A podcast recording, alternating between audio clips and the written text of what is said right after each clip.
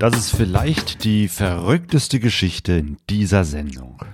Silke und Jan wollten eine Weltreise machen und daraus wurde eine Odyssee durch Europa und Asien von Finnland bis Tibet und vom Irak bis zur Mongolei, getrieben von ablaufenden Visa, stehen gebliebenen Fahrzeugen und geschlossenen Grenzen.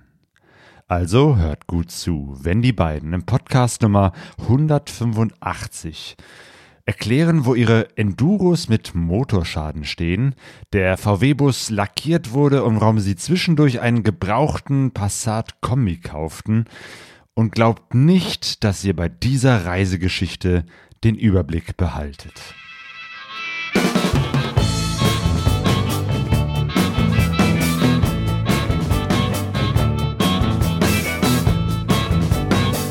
Pegasus Reise. Expeditionen mit den Ohren.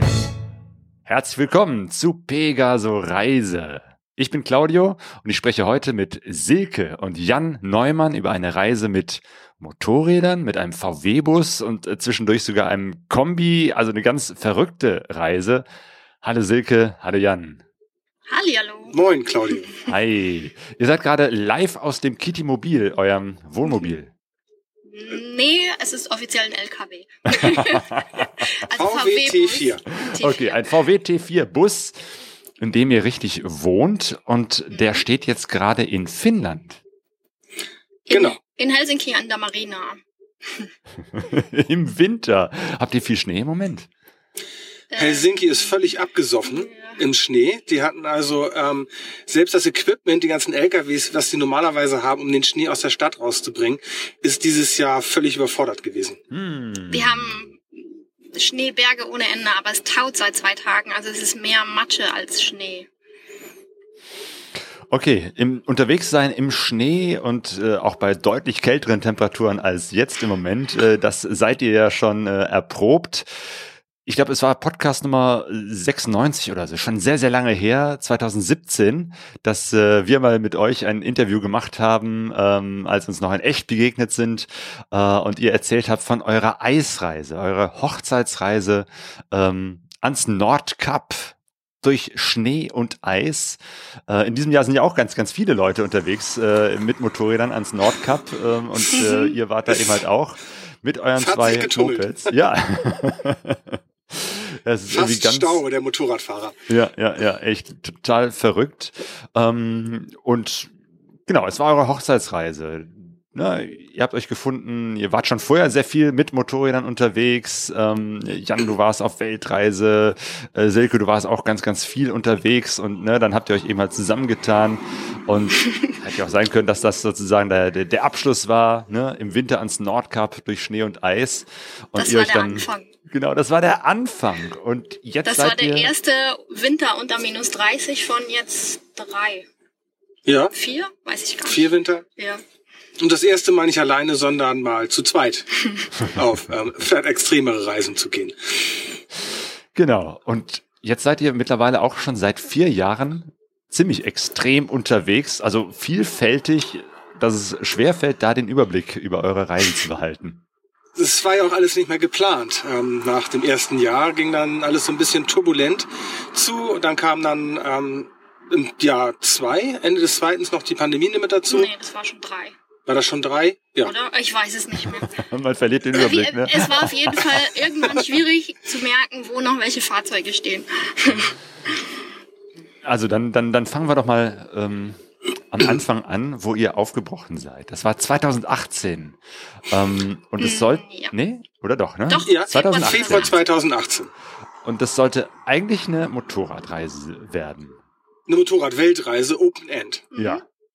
Und ganz langsam und geschmeidig und alles angucken und stressfrei. Das war die Idee. Aber ihr seid losgefahren mit eurem Bus, dem VW-Bus, dem Kitty Weil die Motorräder in Bulgarien standen. Warum standen eure Motorräder in Bulgarien? Weil wir da die Jahre davor immer mal über verlängerte Wochenenden hingeflogen sind. Weil wir uns Bulgarien-Motorräder gekauft haben.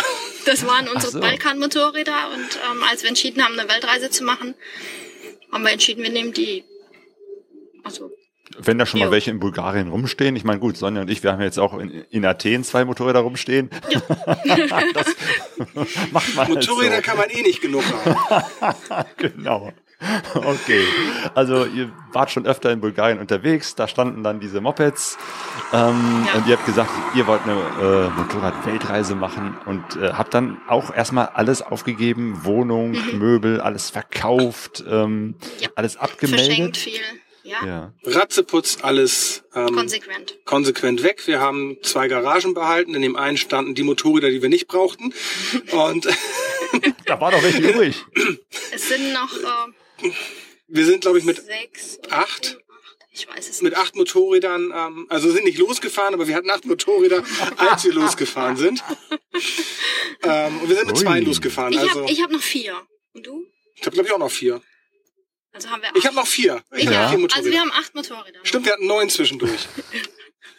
Weil eins ist jetzt kaputt. Okay, ich dachte schon, ich wäre der Einzige, der bei euch den Überblick verloren hat, aber es Nee. ist offenbar irgendwie keine Chance mehr, da irgendwie Ordnung reinzukriegen. Also ich weiß ja noch, äh, Jan, dass du sehr oft auch mit, mit, mit so einer alten Super Teneré äh, äh, auf dem Aufspurtreffen warst. Äh, Du hast, glaube ich, auch deine, deine Weltreise mit, der, mit so einer gelben Genau. Super Teneré Ja. gemacht. Die Und- gibt's ja auch noch alles. Also Ah, auch den die- Lachsatz die von der gelben noch. gibt's noch. Die ist dann schwarz geworden. Die weiße Super Tenere, mit der ich am Nordkap war im Winter, die gibt's auch noch. Ähm, meine KTM, mit der wir ähm, oder mit der ich dann Rallye gefahren bin, die gibt's auch noch. Man, ich kann aber nicht verkaufen. Das ist, das tut mir in der Seele weh. Man muss sie von vielen trennen können, aber nicht unbedingt von Motorrädern, das verstehe ich. Das geht nicht. Silke, bei dir, ich erinnere mich noch, dass du ja mit einer äh, Suzuki DR 350 auf dieser Nordcup-Reise warst. Ist das jetzt... Und mit der bin ich ja losgefahren, ja. Ah ja, okay, das ist auch die, die dann in Bulgarien stand und mit der du dann weitergefahren Genau. bist. Okay. Die war eigentlich in Bulgarien, die habe ich für die Nordcup-Geschichte nur nochmal nach Deutschland geholt und dann wieder rückwärts gebracht und ähm, ja. Aber Und- das ist mein Weltreisemotorrad gewesen oder wird nochmal. Ja, okay. Also, Ja. ihr hattet die Motorräder in Bulgarien und seid dann im Februar 2018 losgefahren von Krefeld. Mit dem Blümchenbus damals nach Bulgarien. Jo. Kroatien, so ein bisschen über den Balkan, zweieinhalb Wochen oder drei hatten wir uns, glaube ich, Zeit gelassen. Nee, länger. Länger? Ja. Oh. Ich hatte noch mal eine Knie-OP. Stimmt, stimmt. Ich hab, bin mittendrin, habe ich mir das Knie noch verdreht, habe mir einen Meniskus gerissen und so. Da haben wir aber alles schon im VW-Bus äh, gehabt. Ich glaube, im Mai war es, sind wir losgefahren. Da waren es knapp drei Erster Mai. Monate. Das Wetter wurde schön, der Frühling kam, dann, dann sind wir unten in Bulgarien, dann können wir anfangen loszufahren. Ah, Okay. Und das haben wir dann auch gemacht. Ja, das heißt, ihr habt dann in Bulgarien irgendwo euren Bus untergestellt? Bei Freunden, ja. Ja. Und seid dann auf die Motorräder und dann mit den Motorrädern los. Genau. Richtig. Eine Suzuki DR, also erstmal die 350, die von Mhm. Silke, deine äh, gute alte äh, Mit Winter. Kickstarter. Wirklich ein altes Teil, ne? Aus den 90er Jahren oder von wann ist die? 92, ja. Ja. Und äh, Jan, äh, du bist jetzt äh, oder warst Hochmodern. mit, mit einer hochmodernen. DR650 RSE. Das E steht für E-Starter, ne? Ja, und der Rest eigentlich für pure Hässlichkeit. Stimmt, schön ist die nicht. Also wir haben für beide Motorräder 1650 Euro ausgegeben. Okay. Das Also je Motorrad. Pro Motorrad, ja. Ja, ja, ja. Ja. Wollte einfach keiner haben. Aber sie fährt. Also sie tut ihren Dienst. Ja. Eher. Ein bisschen gepimpt beide noch ähm, mit ähm, Gepäckträgern und dann für Alukisten und Taschen und ein bisschen anderen Kle- Kleinkram noch dran gemacht und dann losgefahren damit. Hatten noch beide, ähm, was haben wir, 20.000 Kilometer hatten die runter, als sie los sind. Also eigentlich gar nichts. Noch nie mal eingefahren. Was war denn so ungefähr euer Plan? Hattet ihr irgendwie eine Route, irgendeine Vorstellung, was ihr so machen wollt? Äh, Seidenstraße wie alle und dann China, Mongolei. Dann hatten wir gedacht, ähm, ja, dass wir die Motorräder über Winter in Sibirien einlagern. Aber das wurde ja dann alles anders. Und dann wäre der Plan gewesen, irgendwie langsam wieder gen Westen zu fahren. Ähm, vielleicht Afrika, Westküste runter, Ostküste hoch oder umgekehrt. Ähm, irgendwie so. Aber so richtig konkret, außer Seidenstraße hatten wir eigentlich noch gar nichts geplant. Kaukasus, Iran und dann die Seidenstraße. Ja. Solange das Wetter das zulässt. Und dann China, damit waren wir eigentlich auch schon fast die ersten Zwei Jahre. zwei Jahre dann Plan, unterwegs. Und dann guckt man einfach mal, wie es weitergeht. Jo. Gucken wir einfach mal. Okay, das heißt aber dann von Bulgarien aus Richtung Kaukasus. Das war dann eure erste Richtung, die ihr gefahren seid, ne? Mhm, sind wir mit der Fähre über Schwarze Meer. Jo. Ähm, und wahrscheinlich mit Zelten, ne? Ja. Ja, Ja. viel Zelt und hauptsächlich eigentlich Wildzelten, Ja, bis auf einmal. Ja. bis auf einmal. Sonst viel Airbnb, vor allen Dingen auch im Kaukasus, weil die können alle so extrem lecker kochen. Das ist Genau. also ein kulinarischer Genuss, durch Georgien zu fahren. Und äh, wenn man dann einfach immer nur wild zeltet und nicht essen geht und selber Das kocht, verpasst man so viel. da verpasst man was. Ja. Genau, ich erinnere mich noch an ein, ein äh, Video, ich weiß nicht, ob das auch in Georgien war, wo so äh, Volksmusik gespielt wurde, äh, Tänze getanzt wurden und ihr in einem riesengroßen Topf äh, umgerührt habt. Ah, das war Usbekistan. Ah. Das Frühlingsfest. Ja. So ein Riesentopf, der mir bis hier ging. Ja, ja, genau, wirklich ein, ein Ja, ja. richtig großer Topf. Das, war in Das- Usbekistan in Khiva. Shiva, ja. Ja. Ja. Das war dann schon, da war schon zwei, über zwei Jahre unterwegs. Das war Ah, im März okay. 2020. Ja. Okay, aber ihr, ihr wart, okay, dann, dann gehen wir noch mal ein bisschen zurück, 2018, wie ihr da unterwegs wart. Das heißt, dann seid ihr auch erstmal sehr, sehr langsam gefahren. Wir waren ein Vierteljahr nur im Kaukasus. Ja. Wo denn da? Äh, In den drei Ländern eigentlich. Also nein, wir sind noch zur Fußball-WM. Wir waren Russland. angefangen in Georgien, Mhm. dann hatten wir uns Fußballtickets besorgt für das grandiose Spiel Uruguay gegen Saudi-Arabien, weil was anderes gab's leider nicht mehr. Aber mit den Fußballtickets ist man damals ähm, in die äh, ähm, nach Russland reingekommen, ohne dass man ein Ja. Visum brauchte. Und die haben damals auch, das hat uns ein bisschen geärgert, nach der WM, ähm, das Ganze erst noch mal um sechs Wochen wieder verlängert und dann bis zum Jahresende. Also hätte man die Zeit gehabt, hätte man mit, dem Fußballticket alleine fast über ein halbes Jahr lang in Russland reisen können und das dann zu Kosten von einem Fußballticket von, ich glaube, 60 oder 70 Euro, die wir bezahlt haben. Nicht schlecht. Das heißt, du kaufst ein Fußballticket, ob du jetzt da hingehst oder nicht, ist egal, Ja. aber das ist Ja. sozusagen ein verbilligtes Visum, um nach Russland reinzufahren. Genau. Nicht schlecht. Die ganzen Formulare, die man dann also normalerweise vorher bei der Beantragung ausfüllt, äh, das hat dann also an der Grenze dann so ein netter Mensch im schwarzen Anzug und im Schlapphut einem dann alles ähm, aus der Nase gezogen. Also es war nicht schneller der Grenzübergang, eher mal so zwei Stunden länger, aber es war absolut sonst problemlos und man ist mit dem Fußballticket dann in Verbindung mit dem Reisepass eingereist. ja. Und War total ihr, easy. Ja. Und wo seid ihr denn hingereist? Ähm, Nach Rostov, am Don da war das Spiel und dann, äh, weil Deutschland hat dann in Sochi Sochi gespielt. gespielt, dann sind wir noch nach Sochi. haben dann auch äh, Freunde getroffen und Mein Patenkind. ja, Oh, du hast ein Patenkind in Russland. Ich, nee, ich habe zwei Patenkinder, eins in Deutschland, eins in den USA. Mhm. Und die in den USA ist äh, ein bisschen aus meinem Holz geschnitzt. Die war 17 und ist ein Vierteljahr allein durch Europa gereist. Und dann haben wir uns in Russland halt in Sochi zur WM getroffen. Okay, die Nomaden unter sich, nicht schlecht. Ja. Und ihren Papa dann in Georgien. Also die Familie ähm, ist genauso drauf. Ja. Nicht schlecht, mit 17 schon durch so die mit, ja, hatten wir zwei Wochen Unterbrechung in Russland zum Fußball gucken Mhm. und sind wieder zurück, dann direkt nach Aserbaidschan rüber. Da waren wir fast vier Ja, Wochen komplett Mhm. ausgenutzt, vor allen Dingen auch im Norden, im Kaukasus ähm, von Aserbaidschan, was super schön ist, traumhaft. Was ist so schön an Aserbaidschan? Erzähl mal. Die Berge und dass keiner da ist. Also der erste Knall, wenn du nach Aserbaidschan reinfährst und dich südlich hältst, kommst du nach, sag schnell, wie heißt Annenfeld. Annenfeld. Das sind ehemalige deutsche Dörfer, die ähm, damals ausgewandert sind aus der Stuttgarter Region und haben ihr Weinwissen mitgenommen.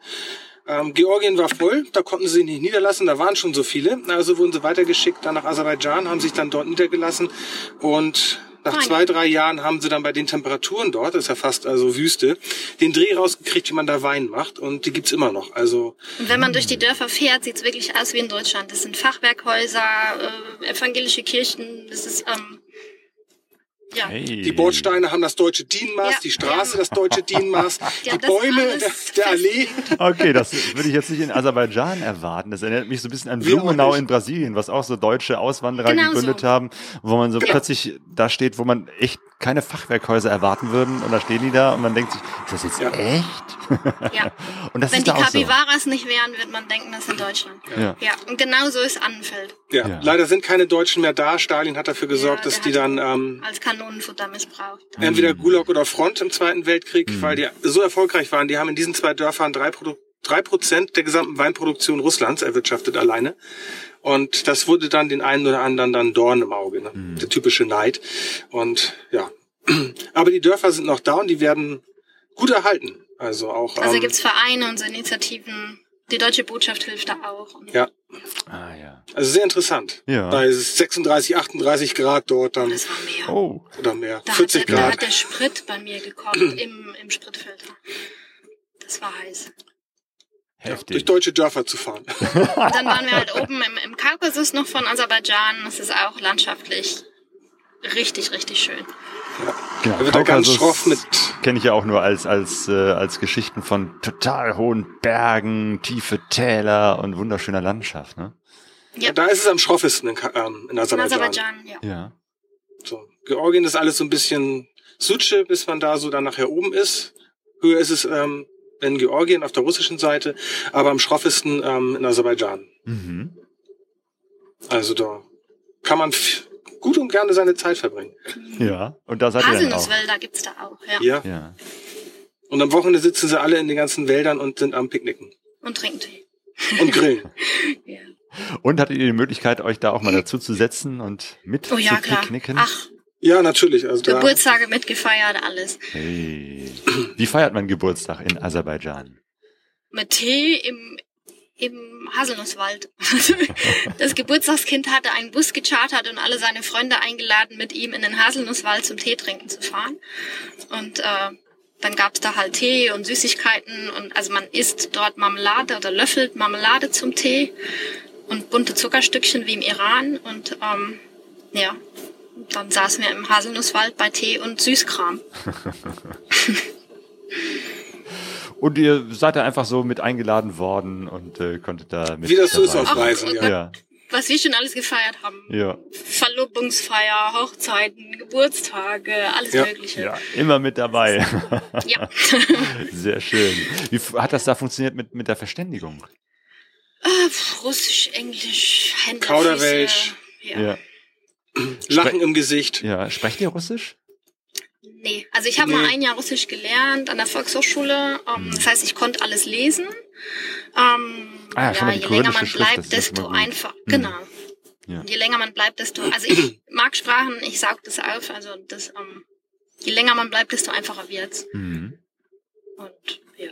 Also so zum simple Fragen stellen und alle Antworten verstehen reicht's. Äh, ja, aber so komplexe Sachen. Manchmal will man es ja auch nicht unbedingt verstehen. Ja, gab es solche Situationen auch?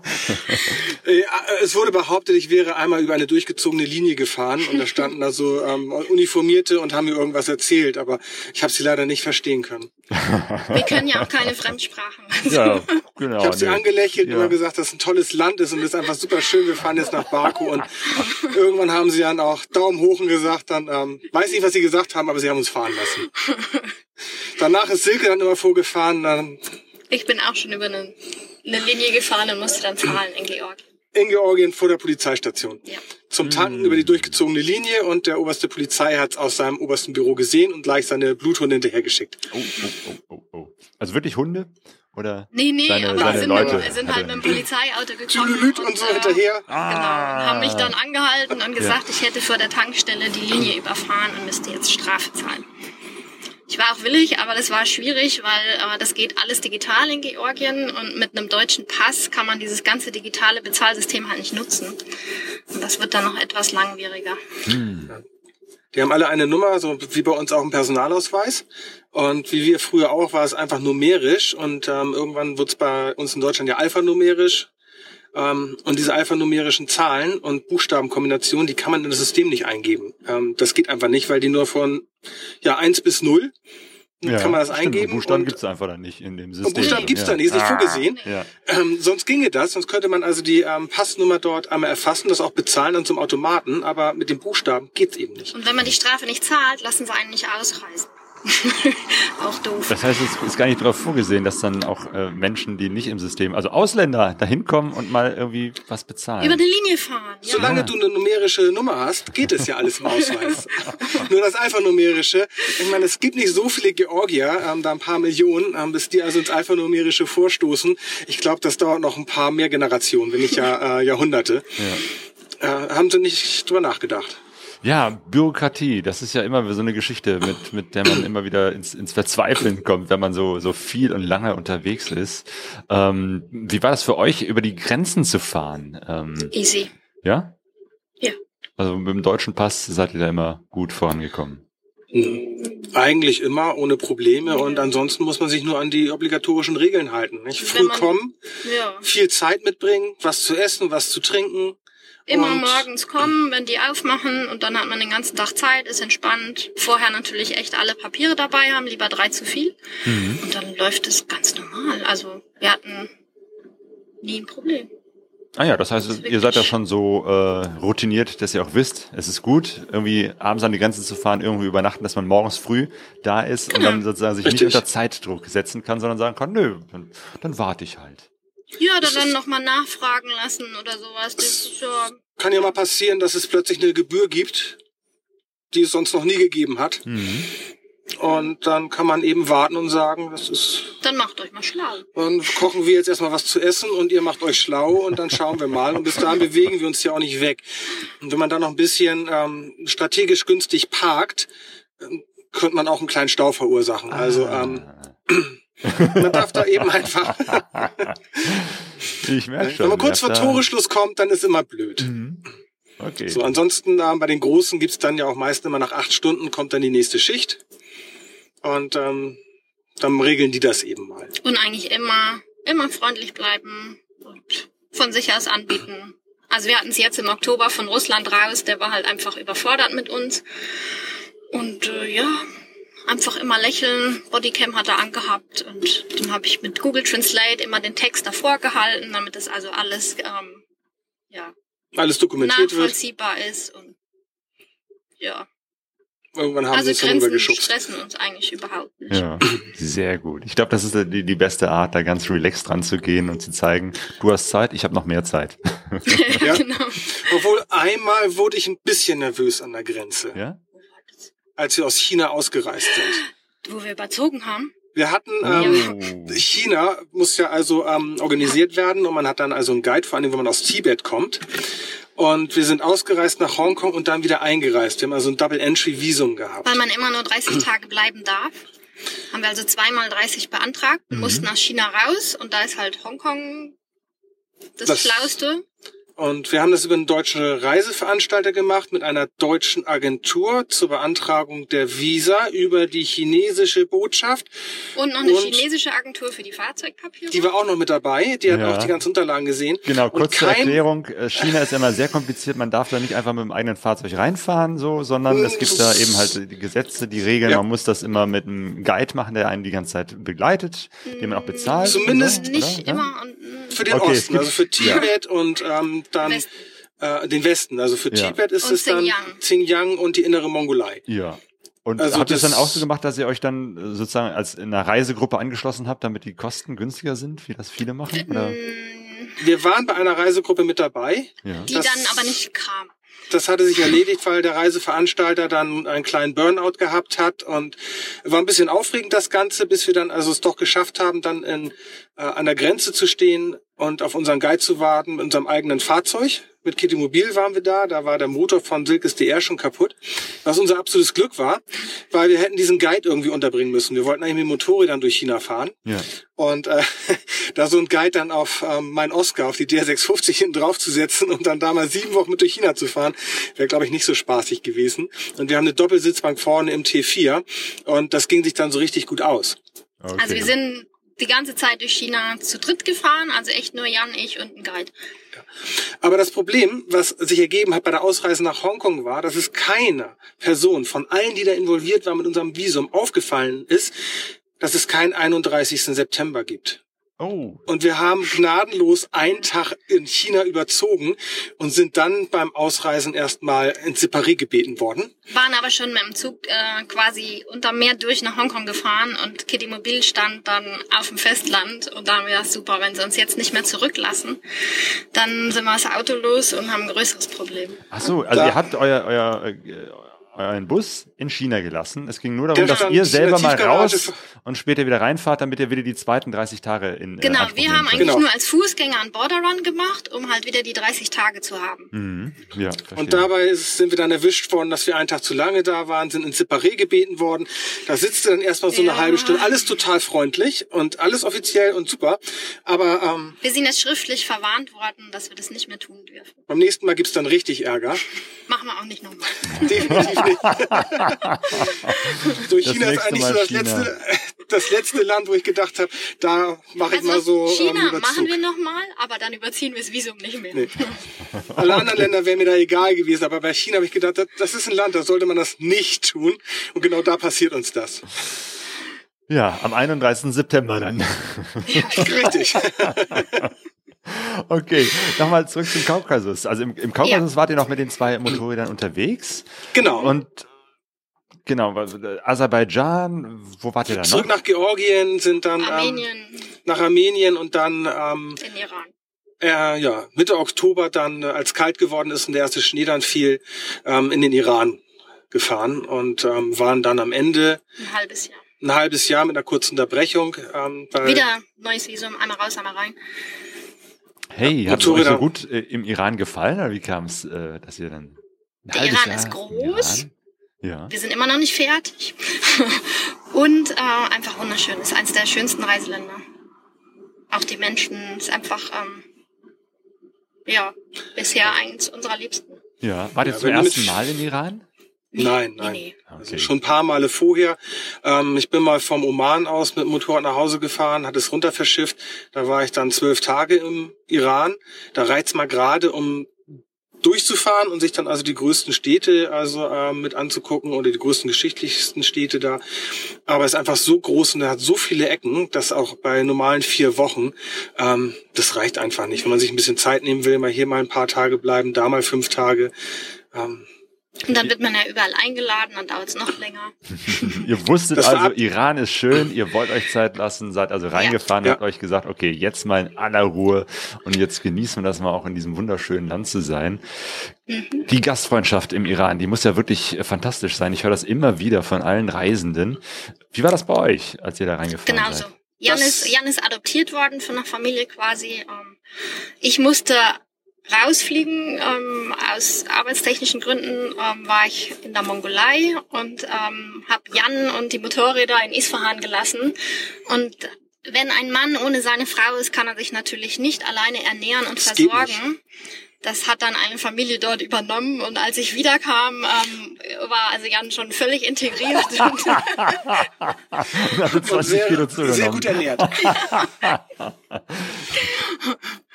ja. Was war das für eine Familie, die, die dich adoptiert hat? Bitte? Was war das für eine Familie, die dich adoptiert hat?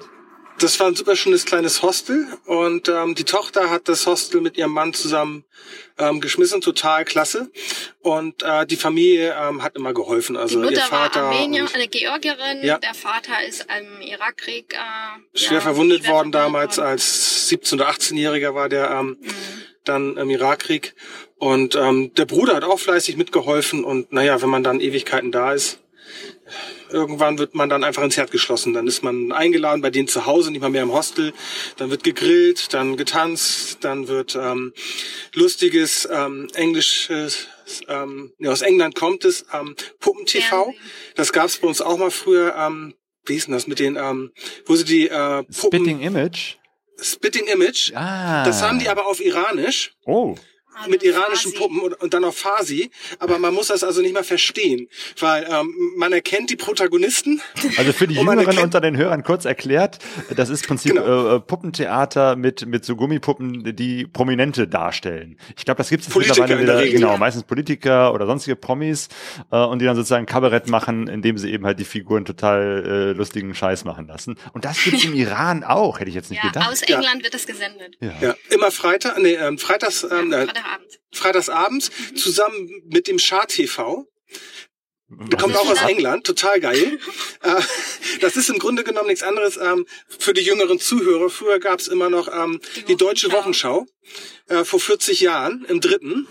Ähm, mittlerweile wären es dann wahrscheinlich 60 Jahre. Aber das ist im Grunde genommen genau das Gleiche. Da gibt's also die gesamten Nachrichtensendungen und Reportagen In Schwarz-Weiß von früher.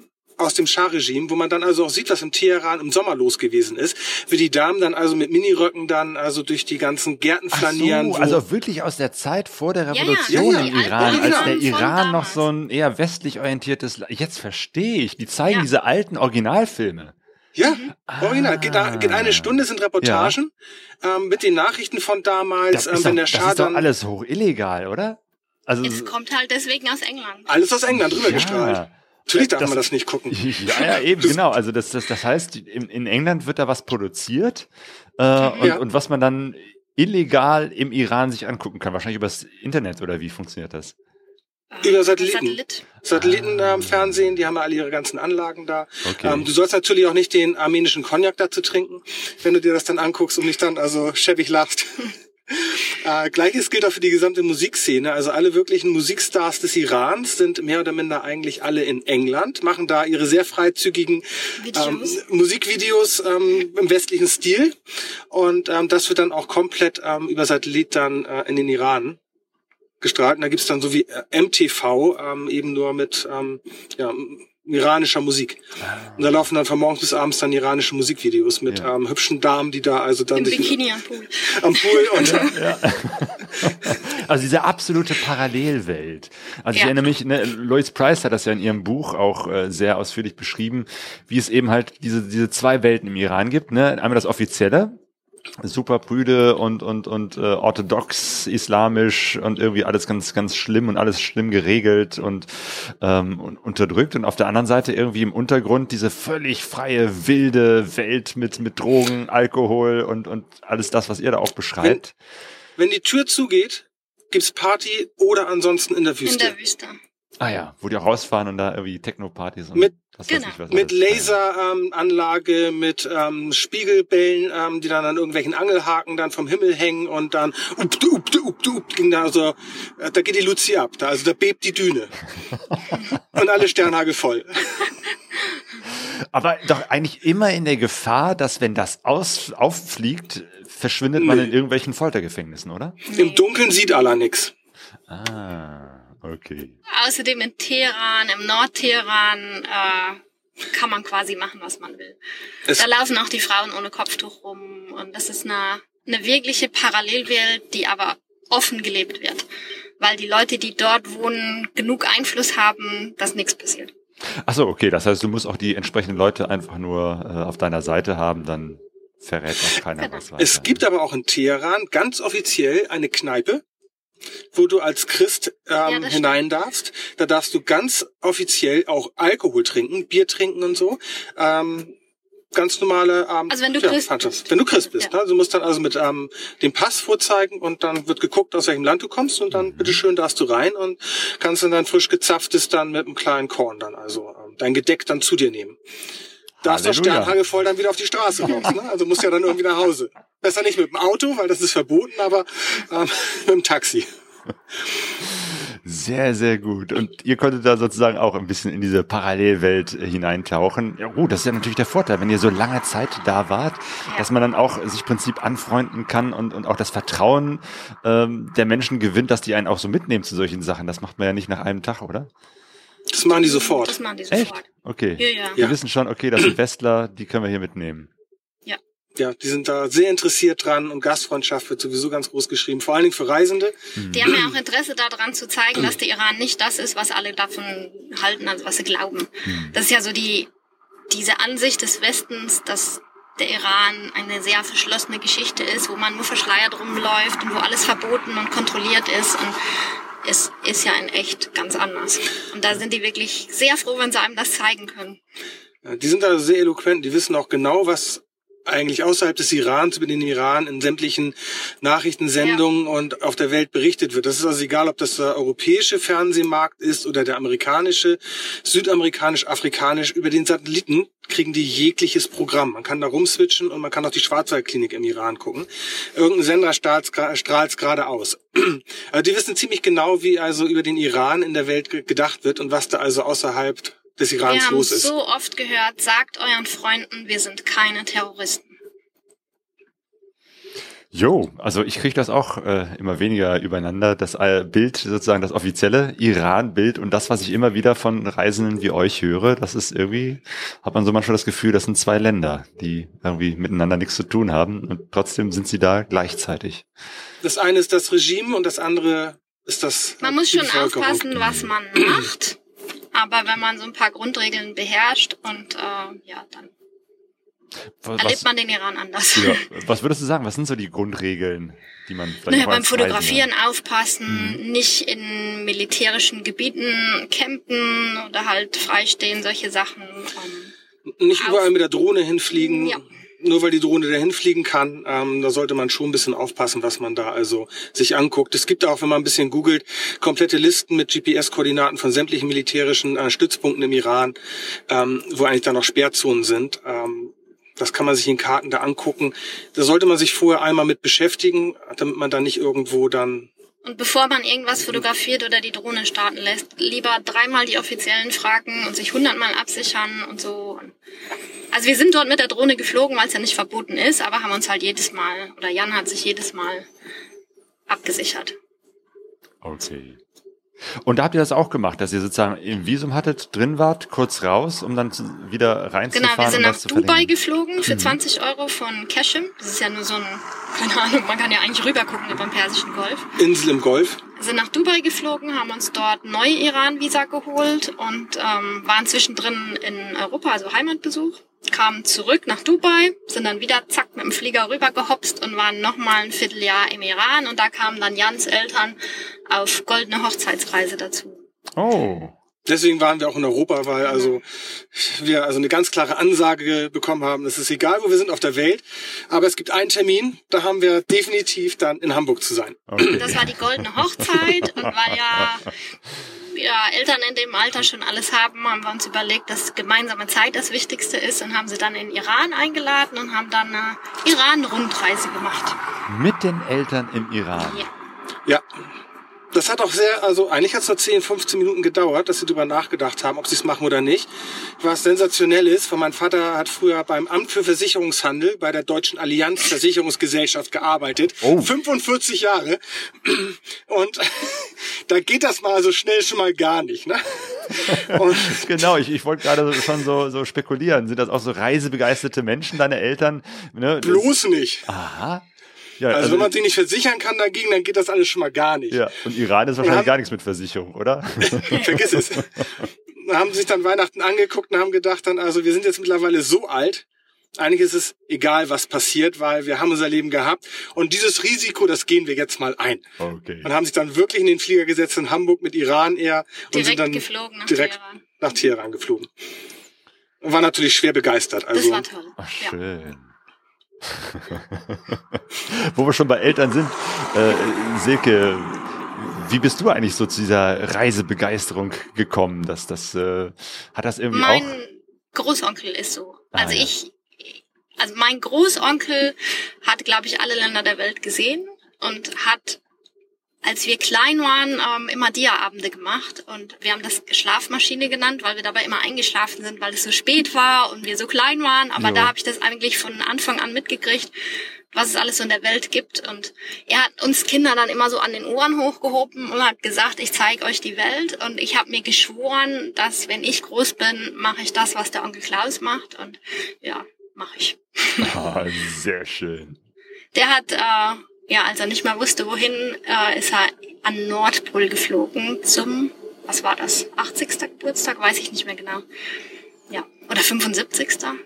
Jedenfalls zu einem, zu einem runden Geburtstag sind die zwei an Nordpol geflogen, weil sonst die ganze Welt eigentlich schon, ja, Nicht schlecht. abgehakt war, ja. Ja, ja, im hohen Alter noch mal eben an den Nordpol oder eben, Jan, wie deine Eltern, Hochzeits, goldene Hochzeit dann im Iran. Wir haben auch erst erfahren, dass die nie eine Hochzeitsreise gemacht hatten damals. Ah. Aber also also bitte, nachgeholt. das geht ja gar nicht. Das, somit war es eigentlich die erste Hochzeitsreise von Ja. den beiden. Die goldene Hochzeitsreise. Die goldene Hochzeitsreise, ja. Sehr schön. Äh, Ihr hättet wahrscheinlich noch länger im Iran bleiben können, oder? Auf jeden Fall. Definitiv, ja, Ja. nur leider geht's nicht. Also wir konnten zweimal verlängern. Das Visum ist immer nur vier Wochen und ähm, ist relativ einfach und kostet, glaube ich, 10 Dollar, war es damals zumindest, ähm, um nochmal ähm, einen Stempel zu bekommen. Man kann teilweise auch gleich zwei Monate noch verlängern und drei Monate war dann insgesamt so das Maximum, was es gegeben hat. Wir haben mittlerweile gehört, es geht sogar noch ein paar Tage länger, wenn man dann also beim richtigen ähm, Beamten landet. Aber dann ist leider Schluss. Und die Motorräder müssen auch irgendwann raus, trotz Kanäle Passage, ähm, dürfen die auch nicht so lange drin bleiben. Die müssen dann auch einen Border Außerdem hatten wir dann in China gebucht und mussten wirklich äh, weiter. Also Ach so, ja, genau. Diese Geschichte mit, mit China und dem vorher anmelden und vorher alles Genau, fertig man hat machen. dann hat man ein einen Datum fixen, und das genau, macht einem natürlich immer den Stress, dass man wirklich zu dem Datum auch an der Grenze sein Ja. muss, weil sonst verfällt das Genau. alles, wovor man wahrscheinlich schon vorher richtig viel Geld gezahlt hat. Ne? Ja, Ja, da ist alles, geht weg. Wir hatten das, ähm, die Diskussion mit der Reiserücktrittsversicherung, weil ähm, gesagt haben, der Reiseveranstalter, der ist durchgedreht, der, der kriegt das nicht mehr hin und ähm, na, vorher war das Motorrad noch kaputt und die haben gesagt, ähm, ganz wir klar, sind ihr ja seid ja nicht mehr schon in Deutschland. Wir haben die Reise schon angetreten und damit gab es kein Geld. Mm. Also mussten wir Ja. die Reise durchführen. Das war dann der ganze Stress. Also das ist äh, auch meine Erfahrung mit Versicherungen. Also du, du kannst gegen alles absichern, aber sei sicher, am Ende hast du irgendwo was Kleingedrucktes, Ja. wo ste steht. Das ist alles Und gültig. Ärger. Aber wenn es äh, gestern geregnet hat, dann können sie heute keine Versicherungssumme kriegen oder so. genau. ja, Okay, also ihr seid Genau. vom Iran äh, Richtung China. Wie seid ihr da gefahren? Eigentlich wollten wir durch Turkmenistan, hatten auch das Visum. Dann habe ich den ersten Motorschaden gehabt. Dann Oh. haben wir das alles nochmal repariert. oder wie? nee, Iran. an der Grenze. Also Oh. 70 Kilometer quasi von der Grenze entfernt. Ist zum ersten Mal ähm, der Kolben kaputt gegangen. Dann haben wir noch, weil Embargo hin und her, man kann nichts in Iran schicken, ähm, Ersatzteile organisiert, in Isfahan wird die abgeholt, eingebaut. Nochmal ein Turkmenistan-Visum beantragt und bekommen, weil das erste schon wieder abgelaufen war. Das macht dann dann einem auch Druck, weil ihr dann immer noch diese Geschichte mit China hattet, ne? Ihr, Das- ihr der muss, Termin war ne, Man kann ja nicht sagen, ach komm, da verbringe ich jetzt mal zwei Wochen hier mit irgendwas, sondern da, da muss man weiter. Nee, wir hatten das Iran-Visum lief aus, das Ja. Kanä lief aus und wir hatten äh, den Termin mit China halt äh, fix. Und da und will man dann, gerne einen ähm, Motorschaden haben. Den, genau, und Die dann kann man gut gebrauchen, hat der vielleicht nochmal 100 Kilometer gehalten oder sowas, die Reparatur, und dann ist der Kolben halt wieder hochgegangen. Und dann hatten wir richtig Stress. Dann mussten wir halt das Motorrad äh, auf den LKW und ähm, raus über die Grenze, also an die Grenze fahren Zu Armenien. nach Armenien, dann haben wir es nachts über die Brücke geschoben und äh, dann noch wirklich zum Termin, bis äh, Kanä und Visa ausliefen, haben wir den Iran verlassen, haben dann in Armenien, ähm, Motorräder eingelagert. naja, erstmal Ah, haben wir einen Motor gekauft. Also ich Ja. habe in Deutschland bei einem Suzuki-Händler einen Austauschmotor gekauft, der angeblich frisch überholt sein sollte und so weiter. Der wurde dann per Luftfracht äh, nach Armenien geschickt. Und als er ankam, haben wir festgestellt, dass äh, wir betrogen worden sind. Also der Motor war kein 350er, sondern hatte ein über, über, Übermaß Big Bore Kit drinne von, ich würde sagen, 400 Kubik statt 350. Der Kolben war aber schon so äh, Am Kippeln. ausgeschlagen, dass der gekippelt hat. Ähm, das war einfach, die ganze Kiste war, Murks. es war Betrug. Ja. Und ähm, dann haben wir noch versucht, aus den beiden Motoren irgendwas zu machen, was dann aber nicht so standfest war, dass wir uns darauf verlassen konnten, dass wir damit also nicht nur innerhalb von drei Wochen nach China fahren können, sondern auch noch die ganze China-Tibet-Himalaya-Geschichte fahren. Und äh, dann ja, war es das aus für die Motorräder. Und dann hat der Jan die Motorräder eingelagert. Okay, also ihr, ihr wart jetzt also in, in, in Armenien äh, mit Ja. den beiden Motorrädern. Die, In Jerewan, der Hauptstadt. Okay. Euch wurde langsam klar, das geht jetzt hier nicht mehr weiter mit Motorrädern. Mit dem Blick auf den Kalender war das Ja. ziemlich klar, dass Ja. das also jetzt hier zu Ende ist. Vor allen Dingen, weil auch alle, alle Varianten, die wir hatten, äh, einfach nur an Unzuverlässigkeit äh, endeten. Wir hatten Ja. dort mit einer Werkstatt das zusammen gemacht und der hat uns auch gesagt, der ist Ingenieur und äh, macht nur Motorräder und er sagt also bei dem Zustand, wie der Kolben ist, sagt er, dem gebe ich vielleicht noch 10.000, aber dann hat der das gleiche Problem wieder und dann steht ihr irgendwo in, keine Ahnung, äh, mitten in China und dann habt ihr ein größeres Problem. Hm. Dann haben wir gesagt, das machen wir nicht. Also einlagern und Alternative suchen. Alternative suchen. Und wir Also- hatten ja China mit eigenem Fahrzeug gebucht, also brauchten wir ein eigenes Fahrzeug. Man braucht ja dann also chinesische so, Zulassung. Da kann man nicht irgendwie auf dem Fahrzeugpapiere. schnell noch ein anderes Motorrad kaufen. Eben, Es muss ein eigenes sein. Und dann, äh, also wir hatten ja Führerscheine chinesische für Motorrad, die mussten dann umgeschrieben werden auf Auto. Und jedenfalls bin ich dann nach Deutschland geflogen, während die Jan in Armenien beide Motorräder eingelagert hat und Russland Visa beantragt hat, war ich in Deutschland, bin nach Krefeld, Garage aufgeschlossen, mich in VW-Bus gesetzt, Schlüssel umgedreht. Und dann sind wir nach China gefahren. Ah, nee, also, sie hat mich abgeholt in Ich Armenien und dann sind wir nach China gefahren. bin in viereinhalb Tagen bis Erivan Äh, gefahren. Moment, hab- äh, ganz langsam. Also das war dann wieder Kitty-Mobil, ne? Das ist Das ist Kitty Kitty Mobil. Mobil. dann. Seitdem gibt's Kitty Mobil. Aber, Aus der aber Garage in Düsseldorf geholt. wa warum war das jetzt in Düsseldorf? Ich dachte, ihr seid nach Bulgarien gefahren und habt dort das Kitty-Mobil gegen die Motorräder. Heimaturlaub von Dubai haben so. wir Kitty Mobil nach Deutschland in die Garage geholt. Das macht man so im Heimaturlaub. Mal eben nochmal ein Fahrzeug von Bulgarien nach Krefeld. Okay, dann bis nach Krefeld. Aber wie, wie lange braucht man von Krefeld nach äh, äh, Armenien? Erivan, wenn man, also ich bin allein gefahren, viereinhalb Tage. Nachmittags war ich, am Nachmittag des fünften Tages war ich in Erivan. Ja, am sechsten Tag haben wir die Radlager alle gewechselt und das ganze Auto nochmal durchchecken lassen. Und am siebten sind wir wieder weitergefahren dann. Einmal durch Wahnsinn. Georgien durch, Russland. Kirgistan, äh, Kasachstan, Kirgistan, China. Okay, und dann? Also wir haben den VW-Bus eigentlich null vorbereitet. Wirklich nur die Radlager in Erivan wechseln lassen und das war's. Trotzdem, Ölwechsel hatten wir, glaube ich, noch gemacht. Ich weiß es gar nicht, aber okay, okay, okay. Und dann standet ihr äh, mit dem äh, Bus an der Grenze zu China. Pünktlich um 10 Uhr am Zaun. Yep. Oben auf dem Berg. Das geht also auf, glaube zweieinhalbtausend Meter hoch. Ja.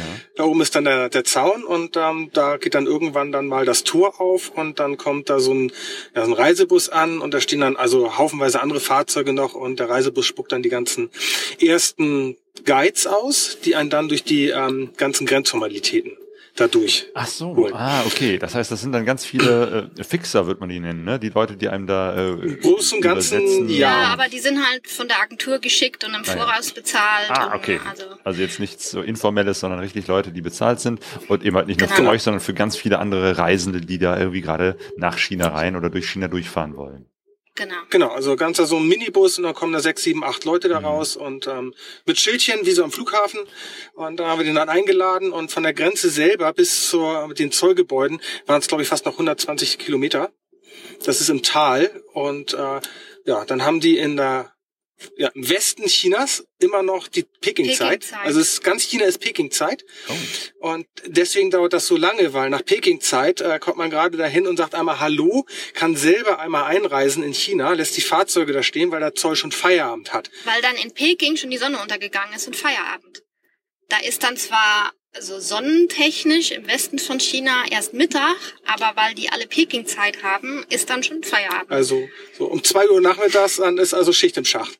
Und sonst arbeiten die dann in der Nacht oder, oder wie Ja. machen die das dann um diese Das geht morgens Zeit? um sechs oder um fünf dann los, weil um zwei Uhr ist dann ja Also Ende. nach, Ja. nach kirgisischer Zeit wäre dann eigentlich 14 Uhr, aber weil in Peking dann schon 17 Uhr ist oder 18 Uhr, ist halt Feierabend. Also kommt man dann am nächsten Morgen wieder. Das wäre nach kirgisischer Zeit 5 Uhr morgens, ist bei denen dann aber halt 9 oder 10, also normale Büroarbeitszeiten. Und Deswegen dauert dieser Grenzübergang einfach zwei Tage, weil man am ersten Tag halt echt nur noch kommt und sagt, hallo, hier ist mein Pass und ich habe ein Visum. Und am zweiten Tag kommt man wieder und macht dann die richtige Einreise. Da steht euer- dann wieder so ein kleines, so ein Taxi, das holt einen dann ab, bringt einen dann in das ähm, Touristenhotel und am nächsten Morgen kommt dann wieder jemand, holt einen wieder ab und dann geht's wieder zurück und dann macht man dann die ganzen Zollformalitäten fürs Auto. Ah, okay. Und da gibt's also auch dann Hotel, wo dann die ganzen Menschen oder zumindest Ach, ihr da dann auch treffen sich alle. Da konntet. waren alle anderen Motorradreisenden auch. Und Ja. war Also sehr witzige ähm, Begebenheiten hatten wir. Ja. Wir haben ähm, einmal hat Silke da jemanden wieder getroffen, den du das erste Mal In der in, Mongolei. in der Mongolei getroffen hattest. Und ähm, wir hatten unterwegs kurz vorher über Facebook noch einen Aufruf gekriegt. Da war eine, Belgien. eine, eine Belgierin, die Die Radnabe war kaputt. taubstumm ist, ne? In Kirgistan. Ja, aber taubstumm. Und die ist mit Motorrad mit einer ähm, TT 600R auch ähm, bis ja, nach ähm, Pakistan gefahren. Und die hatte die vordere Radnabe ka- Vorderradnabe kaputt gemacht, also richtig rausgebrochen. Und das hatte ich gesehen. Ich wusste genau, wo in der Garage bei mir so ein Ding liegt. Da habe ich gesagt, pass auf, das kriegen wir hin. Dann habe ich da einen Freund angerufen in Krefeld, der ist in die Garage das Ding gefunden. Der hat das mit der Express nach Bulgarien geschickt. Da war nämlich ein Freund von uns, kurz vorm Aufbruch nach Kirg- Kirgistan, da stand sein Motorrad. Der hat die Radnabe mitgenommen und die waren gerade in Kirgistan und wir haben also insgesamt dreieinhalb Tage gebraucht, um eine Radnabe aus Krefeld bis nach Kirgistan zu kriegen. Und die haben wir mit dem neuen Rad dann in China getroffen. Also alles das, was die Deutsche Post, DHL, Hermes und wie sie alle heißen, nie und nimmer immer versprechen, aber niemals hinkriegen, das kriegt man Richtig. so hin, wenn man nur die Ja. richtigen Kontakte, Freunde und, und die, Alles die nur Community hat. mit Sehr, Bahnfahrt sehr von, von. Bulgarien mit dem Zug dann nach Istanbul, international dann nach ähm, Bischkek und ähm, dann nochmal mit, dem- mit dem Taxi dann zu ihr und sie dann zum nächsten. Und wir kommen in China in das Hotel und vorm Hotel stehen diese zwei Mopeds, wo ich dachte, das ist das von Marc. Und die haben gesagt, da ist meine Radnabe. die Radnabe für die taubstumme Motorradfahrerin irgendwo in China. Total klasse. Wahnsinn. Haben wir erstmal ein kleines Moped-Treffen da veranstaltet Ja. von Motorradfahrern. Also sehr, sehr nett. Wart ihr sehr enttäuscht, dass ihr da eigentlich dann nicht mit Motorrädern, sondern eben halt im VW-Bus unterwegs wart? Das war der Moment, wo ich geweint habe. Ja. Ah. In dem Moment schon, im Nachhinein war es ähm, ein absoluter Glücksgriff, dass der Motor von der DR kaputt gegangen ist. Sonst hätten wir ja keinen Platz für den Guide gehabt. Ähm, und dann China, wäre die Reise eigentlich gar nicht so gewesen. ja, und China ist ein großes Land. Und Echt? wir waren insgesamt sieben Wochen, ja, man mag es gar nicht glauben, aber es ist riesig. Und wir sind in vier Wochen, also von, von Kirgistan bis nach Hongkong gefahren, um danach dann nochmal in drei Wochen von Hongkong bis nach Bulgarien zu fahren. Nee. Äh, nee, nach in die. Mongolei. Und das ist, das sind echt Kilometer. Wir hatten da Da hätten wir teilweise mit Mopeds keinen Spaß gehabt.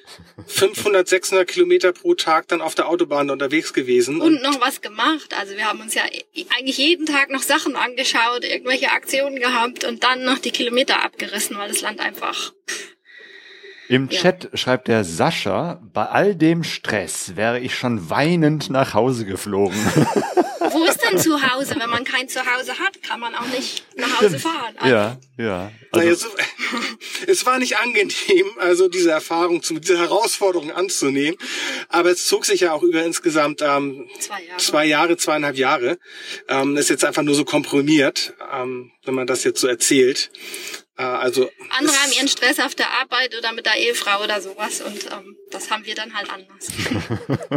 okay. Es sind einfach Dinge, die unterwegs dann auch passieren. Da kann man einfach nichts gegen tun. Da geht mal was kaputt, dann kann man es nicht reparieren, da muss man eben eine Lösung für finden. Ja, und ihr habt bisher immer die verrücktesten Lösungen für die absurdesten Probleme gefunden. Wie, wie ist das eigentlich mit diesem Guide? Ähm, also das, das habe ich zwar ein paar Mal gehört, aber ich kann es mir echt immer noch nicht so vorstellen. Spricht der denn wenigstens irgendwie Englisch? Wie verständigt man Ja. sich mit jemandem? Ah ja. Ich sag doch. Natürlich spricht er Englisch. Die sprechen Englisch. Ähm, eigentlich, wir hatten vier Guides oder drei. Ja, aufgrund der Gesamtsituation haben wir vier Guides gehabt, weil ähm, es gab Buchungsprobleme damit und die chinesische ähm, Agentur. Agentur hat einfach die Guides nicht gebucht bis zwei Tage vor unserer Ankunft. Die waren mal reserviert gewesen, das wären qualitativ hochwertige Guides gewesen, da hätten wir einen gehabt für die gesamte Zeit. So haben wir also dann vier insgesamt gehabt, einen haben wir rausgeschmissen, weil der ging gar nicht und dann haben wir dann Ersatz dafür gekriegt. Der konnte kein Chinesisch, das Ja. war das Problem. Oh. Ähm, ja, das war ein Eine Tibeter. Herausforderung. Der war eigentlich, der war eigentlich nett. Ja. Aber er war Tibeter und konnte kein Chinesisch. Und ähm, das ist an diesen ganzen Checkpoints, die man machen muss, wenn man durch Tibet reist. Äh, ja, also dafür hat man eigentlich den Guide, dass er an diesen Checkpoints die ganzen Formulare halt für einen regelt. Und ähm, die konnte er halt selber auch nicht regeln. Und wir haben uns dann einfach hingesetzt und ein Buch rausgezogen und gelesen, bis wir gecheckt haben, das dauert nur bei uns so lange, weil er halt das genauso wenig lesen kann wie wir. Und dann haben wir den wechseln lassen und seitdem war es eigentlich Guide 2 und 3, die waren wie Freunde, die sind hier eingezogen in Kitty Mobil, Küchenschrank aufgemacht, Kaffeebecher rein, Teebeutel und alles. Ähm, die waren, Die waren super. das war so super, das war echt wie WG so. Echt? Hey. Ja. Ja. Ja. Ja. und die waren auch viel, ach der eine, der Ah, als, super als wäre Englisch. ihm Kitty Mobil, also allen Ja, Leuten erzählt. ha- habt ihr denn auch dann äh, zu dritt in dem Bus geschlafen oder wie habt ihr das gemacht mit Übernachtung? Nee. Nee, das nicht. Also wir Okay, haben die ganzen. Hotels, die Hotels sind mehr oder minder vorgebucht. Ach so, Wir haben ah, das gehört ja teilweise auch zum noch Programm die- dazu. Die wollen ja auch damit Geld verdienen, ne? Ja, also das, wir haben es Ja, beschlossen, wo wir hinwollen. Das war also auf unser Ja. Mist gewachsen. Ja. Und die haben entsprechend dann Hotels dafür gesucht. Dann haben wir zu, mit den Guides die ein oder anderen Änderungen noch gemacht am Programm. Und ähm, die haben eigentlich im Grunde genommen Pi mal Daumen so eine Woche, zwei Wochen, ne, eine Woche im Voraus immer die Hotels gebucht gehabt. Peking haben wir irgendwann gesagt, dass die sich jetzt mal ähm, ins Zeug legen sollen, weil die hatten 70-jähriges Bestehen des Kommunismus 75. oder 75. 75 Jahre China. Genau. Da war also Halligalli und haben wir also, wenn ihr jetzt nicht mehr langsam aus dem Quark kommt, dann schlafen wir wirklich im Kiddimobil. Aber es wäre auch gegangen, das war eigentlich auch so geplant, dass wir also vor allen Dingen auch in Tibet Zwei dann, Nächte haben wir in Kiddie-Mobil geschlafen. ja, dass wir da also auch so einfach wild gecampt hätten. Das geht also, also ohne Probleme. Man darf das. Der Guide muss einen dann immer innerhalb von 24 Stunden bei der nächsten Behörde einfach melden, also wo man die Nacht verbracht hat. Wenn man in Hotels geht, ist das von denen automatisch. Also es sind dann halt solche Ausländerhotels, die an das System angeschlossen sind, wo man dann halt einfach diese Meldung, die man in Deutschland halt auch im Hotel ausfüllt, äh, die muss man halt dort für jede Nacht haben. Und äh, wenn man campt, muss man das einfach bei der nächsten Stelle wieder nachmelden. Und das ist für die Guides halt Zusatzarbeit. Deswegen wird unter Reisenden die Annahme verbreitet, dass man in China in Hotels übernachten müsse. Aber das ist halt nicht wahr. Also theoretisch könnte man auch ein großes Zelt mitnehmen, ne? Ja, ja, klar. das kannst Das war von Anfang an bei uns so geplant. Wie gesagt, wir haben auch zwei Nächte im Kiddie-Mobil geschlafen und Okay. es wäre eigentlich auch mehr geplant gewesen, aber wir haben dann den Plan nochmal umgeschmissen. Ja. Es müssen auch nicht die Touristenhotels sein. Also wenn du Nee. den Guide dabei hast, du kannst auch ähm, ins nächste beste ähm, Hotel gehen. Wichtig ist einfach nur diese Meldung. So. Ja, Und da musst ja. du zur Polizei gehen, da melden, weil das Hotel selber dann nicht vor, das nicht vorgesehen ist, nicht angeschlossen ist am System. Hm. Ist ein bisschen aufwendiger, aber es geht alles. Ja. Und die Guides, das sind auch nicht Es sind Aufpasser. keine Aufpasser.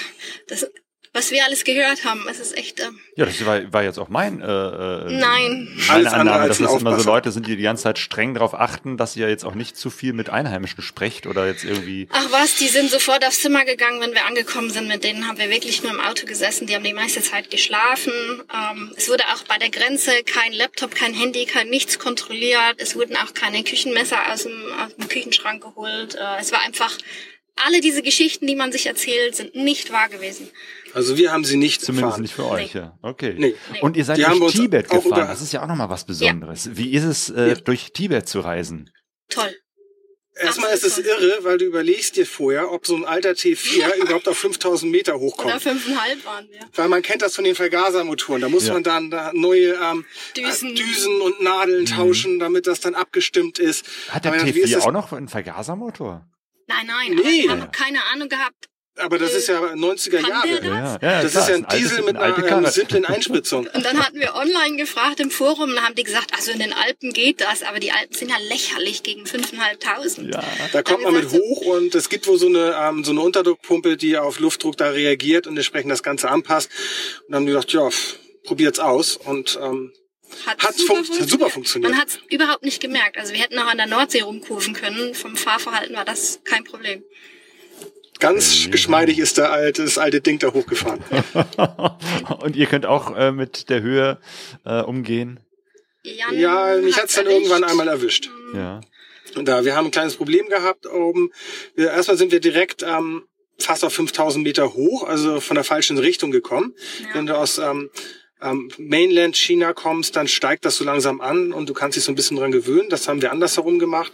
Und dann bist du die ganze Zeit oben auf der Höhe und dann waren wir nachher auf 5.500 Haben und da übernachtet und da ging es dir nicht so gut. ja, mussten da nochmal übernachten. Da ist uns dann vorne einmal die Antriebswelle rausgerutscht. Da sind wir dann liegen geblieben da oben. Das war auch ganz äh, interessant. Und hat uns die Polizei erstmal abgeschleppt. Und dann haben wir da bei denen auch ähm, in so einer Milchtee gekriegt. Milchtee gekriegt und waren in so einer, äh, in so einer Tracker-Unterkunft.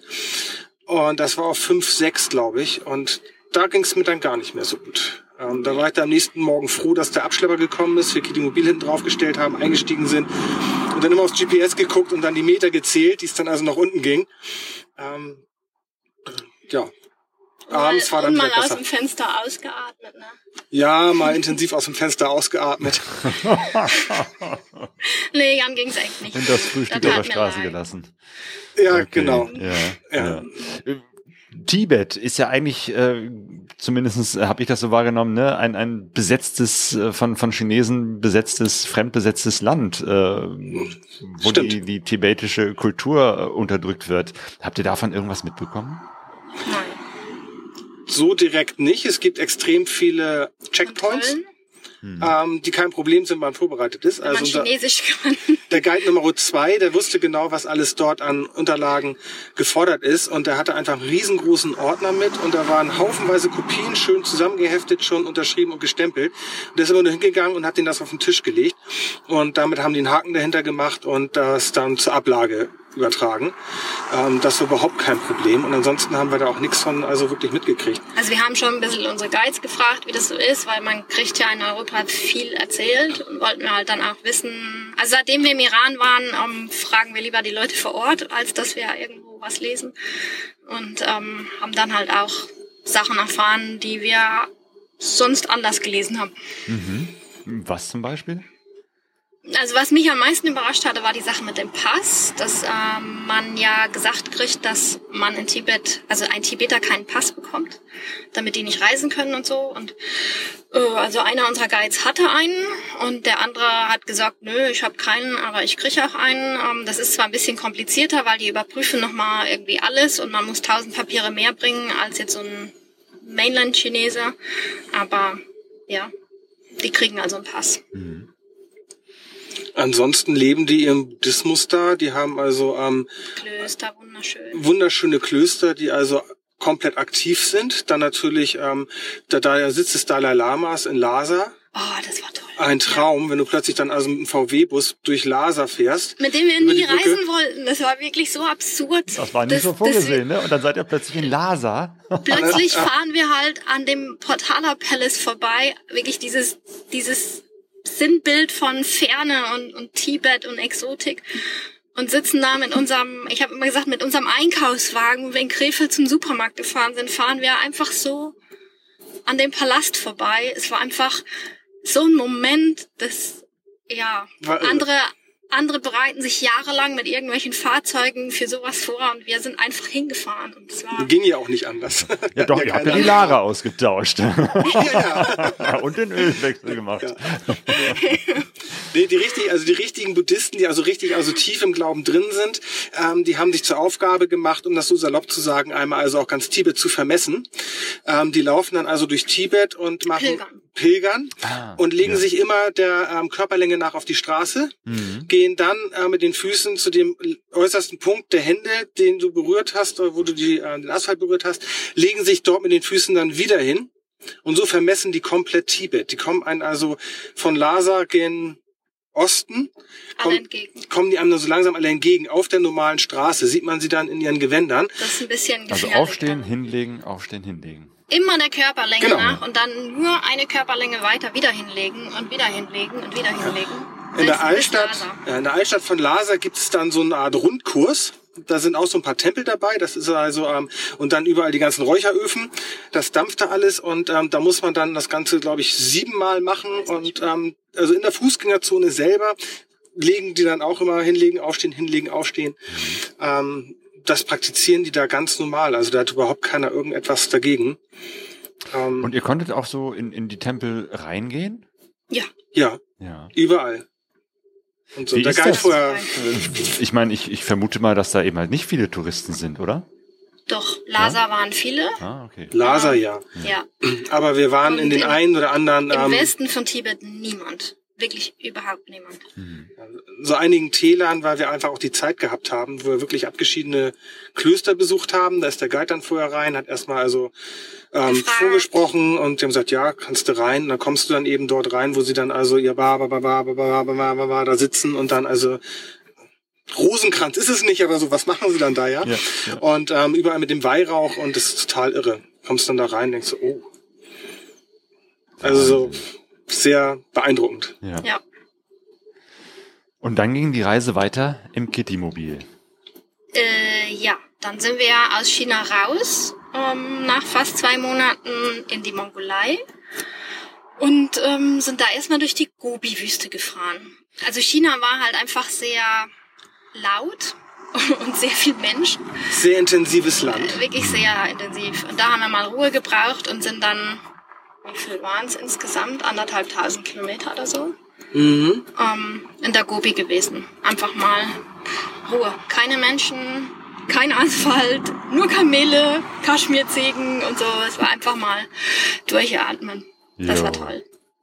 Und äh, du, Silke, du bist ja schon sehr oft in der Mongolei gewesen, ne? Hast du denn nicht Das auch war sogar- mein neuntes Mal. Ja, damals, ja. du hast auch ge gearbeitet, ne? Oder war das nicht Ja, so, dass immer du da. noch. Achso, ne? Ja. Du machst ja irgendwas mit, mit, mit Jurten, ne? Ich kaufe äh, für einen Schweizer Jurtenhändler in der Mongolei Jurten ein. Also ich lasse die dort bauen, dass die für den europäischen Markt, für europäisches Wetter angepasst sind.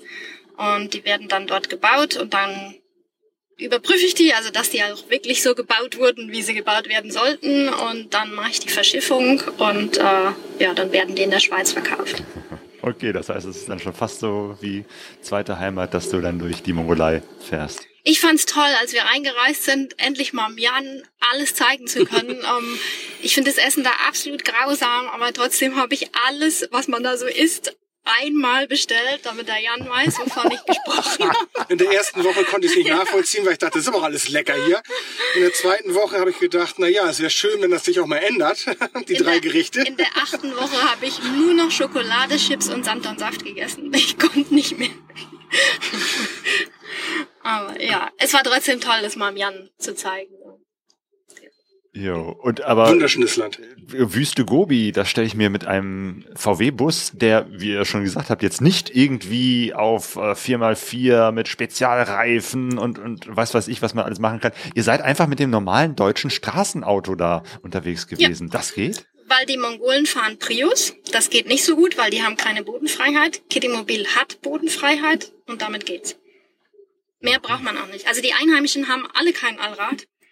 Und warum sollte dann der Tourist so ein aufgerüstetes Expeditionsmobil mitbringen, mit dem er sowieso nicht alleine in die Wüste fährt, weil er sich nicht traut? Also können wir mit dem Kittymobil halt einfach fahren, wo die mit ihrem Prius langfahren und sind noch schneller. Also ähm, das ist alles nicht so wild, wie man das immer erzählt. Das ist ähm, ja Okay, was braucht man denn, wenn man durch die Gobi fährt? Nochmal besonders. Wasser und Sprit. Ja, also okay. Also ihr habt dann schon ein bisschen paar äh, Ersatzkanister dabei gehabt. Nee, Nee, wir, wir, haben ja eine Reichweite von 1000 Kilometer. Oh ja, okay. wir haben den großen Tank und ähm, haben dann Wasser mitgenommen. Dann guckt man sich auf der Karte an, wo man da längs fährt. Guckt sich das im GPS an. Es gibt natürlich zwischendurch auch ein paar Dörfer. Ist ja nicht so, dass man da also völlig ja, fernab von Gut und Böse durch die Gegend fährt, sondern es sind ja in Anführungsstrichen ganz normale Autobahnen, die man da fährt. Ähm, da fahren dann ja auch die LKWs dann längs. Das ist dann ein bisschen größeres Waschbrett. Und da hangelt man sich dann so ein bisschen links und rechts dran längs und dann hat man eben drei Autos am Tag. Schon sehr befahren in der Mongolei. also sehr viel Verkehr. Und ähm, fährst zum nächsten Dorf, dann kaufst du im Wasser Dorfladen gekauft. Wasser oder ähm, vielleicht noch Obst, wenn sie was da haben oder irgendwelche anderen Kleinigkeiten. Denkt, dann lässt noch ein bisschen Geld, hier freuen die sich drüber. Oder eine Dusche, ähm, die haben überall Badehäuser in der, in der Mongolei. Ähm, vor allen Dingen auch im Winter, weil die da, es wird überall das Wasser abgestellt in den Dörfern, weil das friert ja. Also gibt's immer zentral ein Badehaus. Das ist beheizt und da läuft dann das Wasser. Und da holt dann auch jeder sein Wasser und wäscht sich. Und wir dann auch, weil es war ja, Ja. Winter. Also Ach so, ihr wart im Winter in der Mongolei. Das wir sind, äh, genau. Im Oktober. hey. Ende Oktober sind wir eingereist und dann ähm, War schnell, um die 0 Die Grad. erste Januarwoche wieder raus. Pi mal Daumen. Ja. Waren zwischendrin noch in Russland Wie und so, ja. kalt wird es da so in der Gobi? In der ersten Rutsche hatten wir nachher minus 17. Und in der zweiten minus 42. Ja.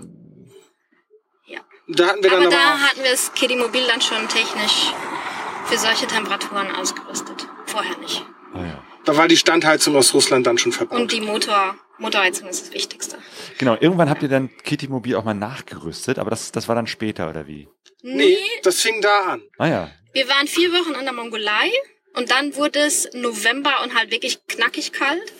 Und dann sind wir, nach vier Wochen mussten wir aus der Mongolei raus, Borderrun gemacht nach Russland und haben dann dort unter anderem die Standheizung für unseren eigenen Komfort nachgerüstet und die Motorheizung für äh, Kitty Mobil, weil das Motoröl, auch das Nuller, ist ja nur bis minus 30 beziehungsweise minus 32 pumpfähig. Wenn es kälter ist, und das wurde es ja, ähm, muss man das halt vorher alles wärmen. Und dafür haben wir dann diese Motorheizung auch gekauft. Also Motorheizung Heizung heißt wirklich eine Heizung, die dafür da ist, dass der Motor warm bleibt. Das, die das Kühlwasser. Vorheizt, dann ganz entspannt auf 80 Grad und da bei minus 35 Grad setzt sich dann vorne, wir haben die Trennwand bei uns noch drin, dann ist vorne die Kabine erstmal leicht aufgewärmt und dann steigst du ein und drehst den Schlüssel wie im Sommer um und Muss fährst einfach los. ziehen. Das haben wir jetzt auch jeden Morgen vom Bett aus Knöpfchen drücken und dann wird der Motor warm und wenn er dann so 80, 85 Grad hat, dann ziehen wir um nach vorne und fahren los. Und das Schöne ist in der Mongolei, die haben bei ihren ganzen Jurten, wenn die im Sommer dann draußen sind, läuft alles auf ähm, Photovoltaik, Solarzellen und auf 12 Volt. Die haben super coole Batterien. Da haben wir uns zwei riesengroße AGM-Batterien gekauft und dann steht man in diesem Spezialgeschäft, Für Nomaden, was wir auch sind. ja, und stellt fest, es gibt auch ähm, Waschmaschinen auf 12 Volt. Es gibt Föhn auf 12 Volt. Bohrmaschinen, Bügeleisen, Es alles. gibt nichts, was es nicht gibt in der Alles für die Jute auf 12 Volt. Die haben die Batterien dazu, die haben faltbare Solarpaneele, alles, was man dann für seine Jurte braucht, um das draußen dran zu hängen. Ähm, Satellitenanlage muss ja auch dann betrieben werden heutzutage an so einer Jurte. Und das konnte man da alles kaufen, das ist ein Eldorado. Und da haben wir dann, Da hat euch dann eingedeckt. ja, da haben wir dann ein bisschen weil wir nachgerüstet. brauchten ja dann für die beiden Heizungen auch noch Strom und den haben wir dann da gekauft. Ja. Und auch mit den Solarpanelen, das funktioniert? Super. Ja. In der Mongolei ist ja, oder in Sibirien im Winter immer Sonne, immer blauer Himmel, immer, immer. Das funktioniert dann halt mit den Solarpanelen super. Jetzt hier halt nicht. In den Breitengraden bist du deutlich weiter südlich, als was wir jetzt hier in Skandinavien sind. Und in den Breitengraden dort, also in Sibirien und der Mongolei, hast du entweder Sonnenschein oder es schneit. Aber es schneit eigentlich ganz selten Ja. und wenn es ist so ganz trockener Schnee, der so weggepustet wird. Und dann ist wieder klar. Also so ein Fiesel zwischen, in, so mittendrin gibt's da nicht. Also dass es so nass, kalte ist, Ja, wochenlang. das, was wir die letzten Wochen hier in Deutschland hatten, dieses permanent grau und nass und Ja. kalt und eigentlich Haben immer zu nicht. warm und oh, okay. Ja, Das hast das das haben ich doch auch gerne mal in der Mongolei. Das ist, oder Sibirien. Also da schneit's da mal vier. Tage lang durch und dann haben die in Irkutsk oder am Baikalsee dann auch mal richtig Schnee. Und dann ist wieder gut und dann strahlt wieder die Sonne von morgens bis abends. Ja. War das die nächste Station nach der Mongolei? Sibirien? Zwischendrin, weil wir ja nur vier Wochen in der Mongolei hatten, sind wir dann nach Russland rüber. Quasi auch ein Border Run, waren, weiß ich gar nicht, fünf Wochen oder so dort. Ja. Also nur am Baikalsee rum und sind dann wieder zurück in die Mongolei und waren dann nochmal einen Monat da, um quasi von Ulaanbaatar Richtung Westen uns alles anzuschauen. Da waren wir dann auch bei den Rentiernomaden. Ähm, eine Woche, sechs Tage waren das. Mhm. Also wir sind mal in Ecken gefahren, wo man sonst nicht hinkommt. Rentiernomaden, kann man die einfach so besuchen? Hallo? So einfach man nicht, aber es geht.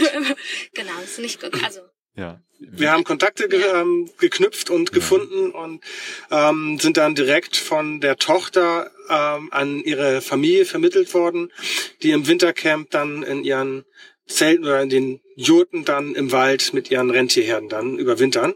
Und ähm, ja, im Sommer ziehen die eben nomadisch dann durch die, durch die Lande und da sind wir dann sechs Tage gewesen. Also Hinfahrt und Rückfahrt Und jeweils. haben Ja. wir im Tipi übernachtet Drei, drei Übernachtungen oder vier Übernachtungen hatten wir dann vor Ort. Hm. Und wie leben die Rentiernomaden jetzt? Wann war das? 2018 oder 19. 19. Ja, also eben 19. halt jetzt im 21. Die- Jahrhundert.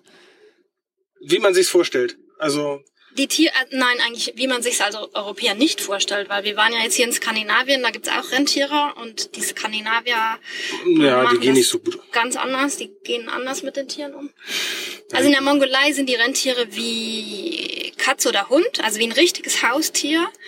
Die werden ja wie Familienmitglieder behandelt. Wenn die abends aus dem Wald rauskommen vom Fressen, gehen die zu ihren Herrchen und Frauchen und betteln um Leckerlis. Und dann vergessen die natürlich, dass die ihr Geweih da oben haben und kommen immer mit dem Kopf und wollen kuscheln. Und dann kann man sich wirklich auf die legen und mit denen kuscheln und man kann die reiten. Also die Rentiernomaden reiten ihre Kuscheln mit Rentiere. Rentieren. Die sind so lieb, die sind wirklich Ja. wie Katzen. Und sie sind deutlich größer, Größer. als die skandinavischen Rentiere. Ja. Die werden auch nicht gegessen. Und- Niemals. Die sind nur für Milch. Und es sind ungefähr so drei bis vier Familien, die sich dann zu den Wintercamps zusammenschließen mit ihren Herden und haben dann um die, was war 600, Ja, 600, 700 Tiere, Oh. alle zusammen. Äh, die also erkennen, alle, alle Familien zusammen haben dann halt diese paar hundert äh, Rentiere. Und die erkennen auch ihre Tiere wieder. Also ich weiß nicht, wie Genau. sie es machen, aber ähm, das sind immer so ein bis zwei ähm, von den Familienmitgliedern ähm, mit draußen. Die reiten dann mit den Rentieren raus. Jeden Morgen raus auf, auf Futtersuche. kommen und dann kommen wieder. die abends wieder und dann werden die in so einen riesigen Pferch getrieben. Da haben wir dann mitgeholfen und dann sortieren die Familienmitglieder ihre äh, Rentiere halt wieder raus und äh, versorgen die dann halt für die Nacht. Und kriegen Leckerlis und werden gekuschelt und was man halt so macht. Wahnsinn, meine Ja. Güte. Ja, und da haben wir dann ähm, ein Gäste ja, Zelt bekommen, was Gästetipi, so ein ja. Tippi, wie man das so von von Winnetou kennt. Bei So minus aus. 31 war es konstant. Ja. Und dann Mit Ofen oder hatten- ohne? mit. Lagerfeuer. Ja, Ah, und dann oh. haben die eine Toilette für äh, größere Geschäfte, die aber wie so ein Thron ist, weil das ist ja, gefriert ja sofort. Und äh, da muss man also so eine Treppe hoch, auf so ein, wie so ein Hochstand. Und da sollten wir dann aber nur größere Geschäfte machen und kleinere bitte hinters Tipi. Das fanden wir erst ein bisschen komisch. Und in der ersten Nacht haben wir gesagt, gut, dann machen wir das jetzt halt, gehen wir hinters Tipi Bevor wir vom Thron fallen. machen ähm, wir halt gelben Schnee und am nächsten Morgen war dieser gelbe Schnee immer weg. Dann haben wir das mal beobachtet, dass also die Rentiere kommen nachts und weil man so viel salzigen Milchtee trinkt, schlecken die den gelben Tee wieder auf, weil der salzig schmeckt. Die skandinavischen Rentiere machen das nicht. Wir haben das auch ausprobiert. Jetzt habe ich endlich die Antwort auf die Frage, die ich mir schon immer gestellt habe. Was ist eigentlich der Unterschied zwischen mongolischen und skandinavischen Rentieren? Größere Unterschiede als das, aber ja.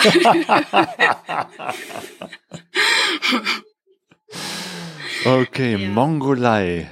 Ja. Und, und äh, genau, wo wart ihr dann danach? Kasachstan. Kasachstan. Also durch den Altal noch gefahren äh, nach Kasachstan. Und da haben wir Pause gebraucht. Ähm, Die Idee war ja immer noch, dass wir äh, über den Pamir Highway wollten. Und haben gedacht, wo wir jetzt sowieso schon da sind mit Kidmobil und sich das also als ähm, extremes Offroad-Mobil ähm, und gezeigt hat. Winterreisefahrzeug. und Winterreisefahrzeug und sowieso komplett ausgestattet war, war eigentlich die Idee, dass wir dann den ganzen Winter äh, auch noch über den Pamir fahren dann, also bis äh, rüber nach Afghanistan, oben im, wie heißt das Eck da noch? Barkant-Korridor äh, hatten wir uns überlegt und dazu sind wir dann erstmal nach Almaty, um dann Kiddimobil da mal einen großen Service zu gönnen. Nachdem Weil als wir in Lhasa waren, haben wir uns geschworen, dass wir Kidimobil niemals mehr hergeben. Und weil wir vorher durch Kasachstan gefahren sind, haben wir gesehen, dass dort die T4s wirklich heilige Kühe sind. Die sind alle schöner als in Deutschland. Und da haben wir dann über auch Beziehungen aus Krefeld, über die Aller rausgefunden, äh, wer dort äh, besonders gut Fahrzeuge, naja, aufpoliert, also schweißt und ähm, neu lackiert. Und der André hat uns dann Kitty Mobil ja aufgehübscht. Und dann kam die Pandemie.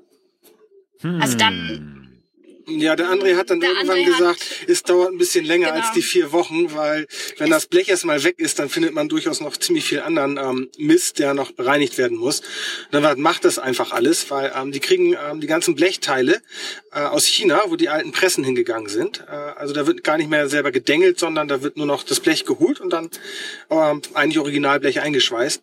Und dann sind wir auf dem Borderrand dann nach Usbekistan mit, mit Handgepäck, Handgepäck. weil wir dachten, wir sind ja gleich wieder zurück. Und das ist schief gegangen. Das war dann die Pandemie? War das dann schon? Ja. 2020? Da ja, sind wir ja, nicht. die ging ja in Asien früher los als in Europa. Oh ja, genau. Wann, wann wart ihr da? Das war Äh, im, für uns angefangen hat die Pandemie eigentlich schon im Januar in, in der Mongolei. Mhm. Wir sind am 5. Januar aus der Mongolei ausgereist und da war äh, Ulaanbaatar schon zu. Also eigentlich hinter uns hat alles zugemacht. Oh. Und dann in Kasachstan fing es für uns Anfang Februar an. Da waren dann schon Kinos zu, Veranstaltungen abgesagt und so weiter. Ähm, wir waren im Januar noch einmal in der nee, Türkei. Februar, Anfang Ah, Februar. Anfang Februar. Da war in der Türkei nix, aber als wir zurückkamen nach Kasachstan, war halt schon ähm, diese Aussteigerkarten und Maske und so weiter. Und das war Valentinstag, 14. Februar. Da war es also in Asien schon, gab es schon Maßnahmen, sagen wir so. Temperaturmessung Ja. jedes einzelnen äh, Fluggastes im Flieger Mhm. schon. Äh, kam mit den ganzen. Schutzanzügen da rein. wo So, was ist denn jetzt los hier? Und äh, Und dann fing es eigentlich an, dann mussten wir auf dem Borderrun ähm, nach Usbekistan und haben dann einfach nur einen kleinen Ikea-Faltrucksack gepackt und Jan hat im Hostel noch einen äh, Rucksack Rucksack gefunden. gefunden, auch so einen kleinen Wanderrucksack und damit sind wir mal eben nach Usbekistan, weil man halt immer nur 30 Tage in Kasachstan hat. Und äh, ja, und dann war März und wir kamen nicht mehr zurück. Oh. Okay, die Mobil stand dann in Kasachstan und wir waren insgesamt viereinhalb Monate in Usbekistan. ja, die vier Wochen Usbekistan waren so gut wie um und wir haben gesagt, wir müssen jetzt da wieder raus und haben es nicht geschafft. Ja. Und da haben wir dann mal wieder ein Visum überzogen, äh, weil sie uns nicht rausgelassen haben. Ja. Wie Ähm, so waren dann viele auf den- Reisen, die dann plötzlich gestrandet sind, aber dann in Usbekistan nur mit Handgepäck. Ja, Das haben wir bis äh, Dezember so Ja. gemacht. Ja. Also bis Dezember 2021 mit Handgepäck dann. Ja. Wo wart ihr da? Wie habt ihr die Zeit verbracht? Wir haben in einem Plattenbau gewohnt. Haben Also wir haben eine recht- Wohnung gemietet und recht zügig eine Wohnung gemietet über Airbnb, weil die ging weg wie warme Semmel. Es sind ja alle gestrandet, mussten irgendwo unterkommen und da haben wir echt Glück gehabt mit und waren dann drei, drei Monate, dreieinhalb Monate. in der Platte mit einem Polizisten nachher vor der Tür, der aufgepasst hat, konnten uns nur in unserem Viertel bewegen zum Einkaufen und ähm, einmal hat uns ein Botschaftsangehöriger da mal zum Ostercafé was, ne? Mhm. Zum Ostercafé abgeholt. Der konnte dann auch ähm, durch die ganzen Kontrollposten mit seinem Diplomatenkennzeichen Ah, also durchfahren. von der deutschen Botschaft? Ja, ja, von der Ja. deutschen Botschaft war das einer. Und ansonsten saßen wir bei uns in der Platte und haben draußen zugehört, wie dann also die Vögel dann so größer Dann kam wurden. der Frühling. Es war aber, es, wir haben es nicht als schlimm empfunden, weil wir hatten vorher durch, durch diese Geschichte mit dem Motorschaden China, dann Mongolei raus nach 30 Tagen, dann hatten wir in Russland noch einen Verkehrsunfall, wieder 30 Tage in der Mongolei, dann diese Borderruns immer. Wir hatten so ein, ein hohes Reisetempo, was wir eigentlich nie fahren wollten.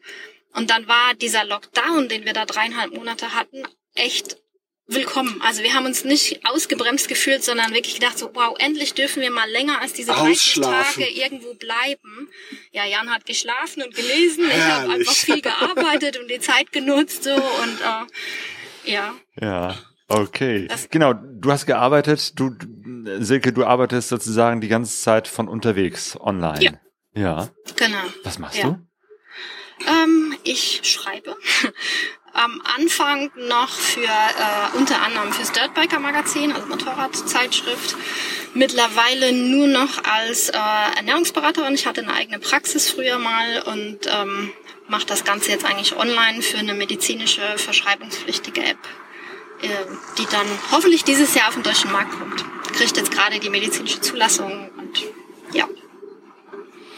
Das heißt, ihr wart eigentlich auch immer gut versorgt mit Geld, dass ihr dann jetzt nicht völlig irgendwie auf dem äh, Blanken saßt. Nö, das war von Anfang an so geplant. Also ich arbeite schon seit 2014 online, also lange bevor wir losgereist sind. Von da war das für mich nie ein Problem. Ich war immer ja, frei, bin jeden Sommer gereist und habe währenddessen gearbeitet und so. Das war nie ein Problem. Da habe ich einfach nur weitergemacht, jetzt einfach weiter weg. Und das, was man unterwegs ausgibt, steht ja auch in keinem Verhältnis zu dem, was man in Deutschland ausgibt, wenn man eine Wohnung hat und sein Auto und seine Versicherung etc. Ähm, Im Iran haben wir im Schnitt 280, 300 Euro für zwei ausgegeben. Nee, pro Person. Ach so, pro Person? Inklusive Reifen und alles. pro Monat, inklusive alles, inklusive vier und fünf Sterne Hotels, was einfach so unglaublich billig gewesen ist. Und ähm, so ist es eigentlich in vielen, vielen Ländern außerhalb ähm, Europas.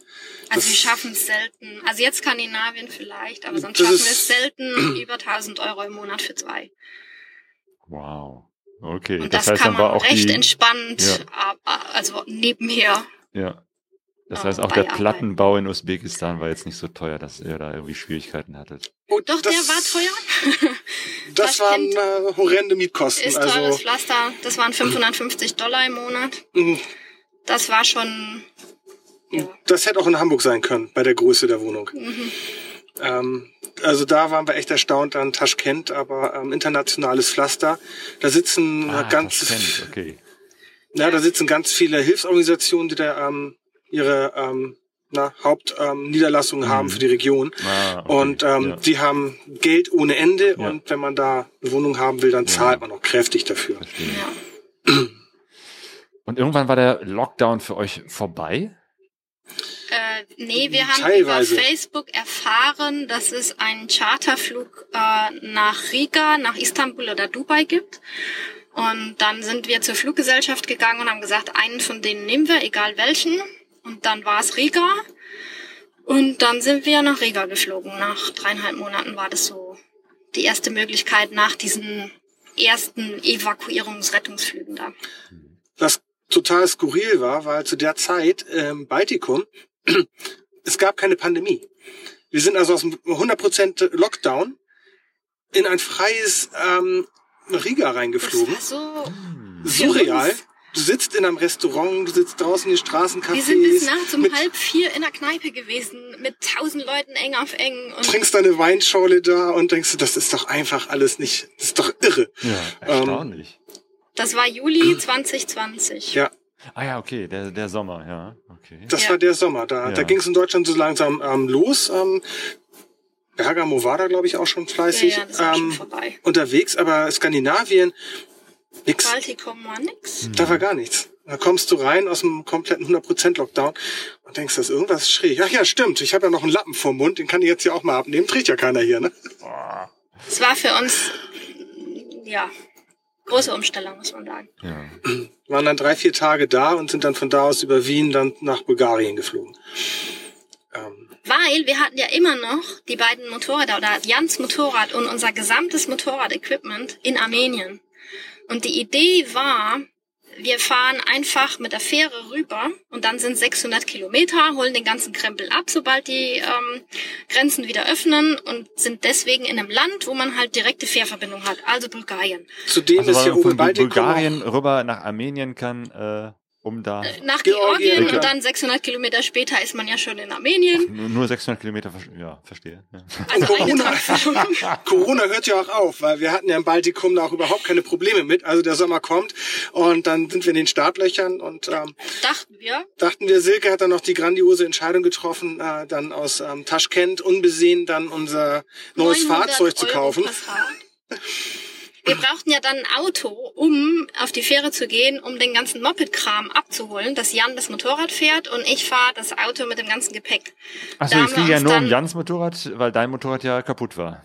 Die war kaputt und schon mit dem ADAC nach Deutschland gebracht. Die stand in der Garage in, in Krefeld. Ah aber ja, unser aber ganzes dein... Gepäck, Helme, Ja. Jacken, Stiefel, Zelt, Mhm. eigentlich, wir waren ja echt nur mit Handgepäck unterwegs, Mhm. War ja alles in Armenien. Und die Idee war, wir fahren da mit so diesem 900 Euro Passat rüber und Ihr habt holen euch den einen Passat Krempel. gekauft, einen Ja. alten VW Passat. Ja, wir hatten ja nichts mehr. 31 Jahre ist er jetzt. Ja, unser T4 ist ja in Almaty stehen geblieben beim Lackierer. Den konnten wir nicht.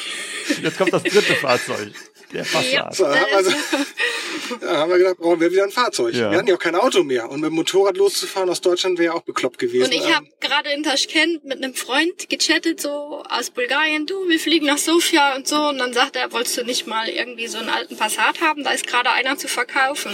Aus dem Und dann VW-Club. sagte der Jan, wir brauchen ein Auto, kauf den. Sag ich, wir können doch jetzt nicht einfach ein 30 Jahre altes Auto irgendwie von jemandem kaufen, den wir nicht kennen. Hat er gesagt, egal, wir brauchen den. Und dann äh, sind wir nach Sofia geflogen, direkt zum Notar und haben das Auto gekauft, was wir bis dahin immer noch nicht gesehen haben. Und dann nach der Unterschrift und nachdem die 900 Euro da die Hände gewechselt hatten, sind wir raus auf die Straße und da stand der Hans. Und der Hans, der kann's. War ja nur für ein paar Wochen. ja, haben wir gedacht. Genau, Dass dann dann- ging es weiter mit Hans. Ihr wolltet Dann haben, ja. nach, äh, wo stand jetzt noch das Motorrad? Armenien. Armenien.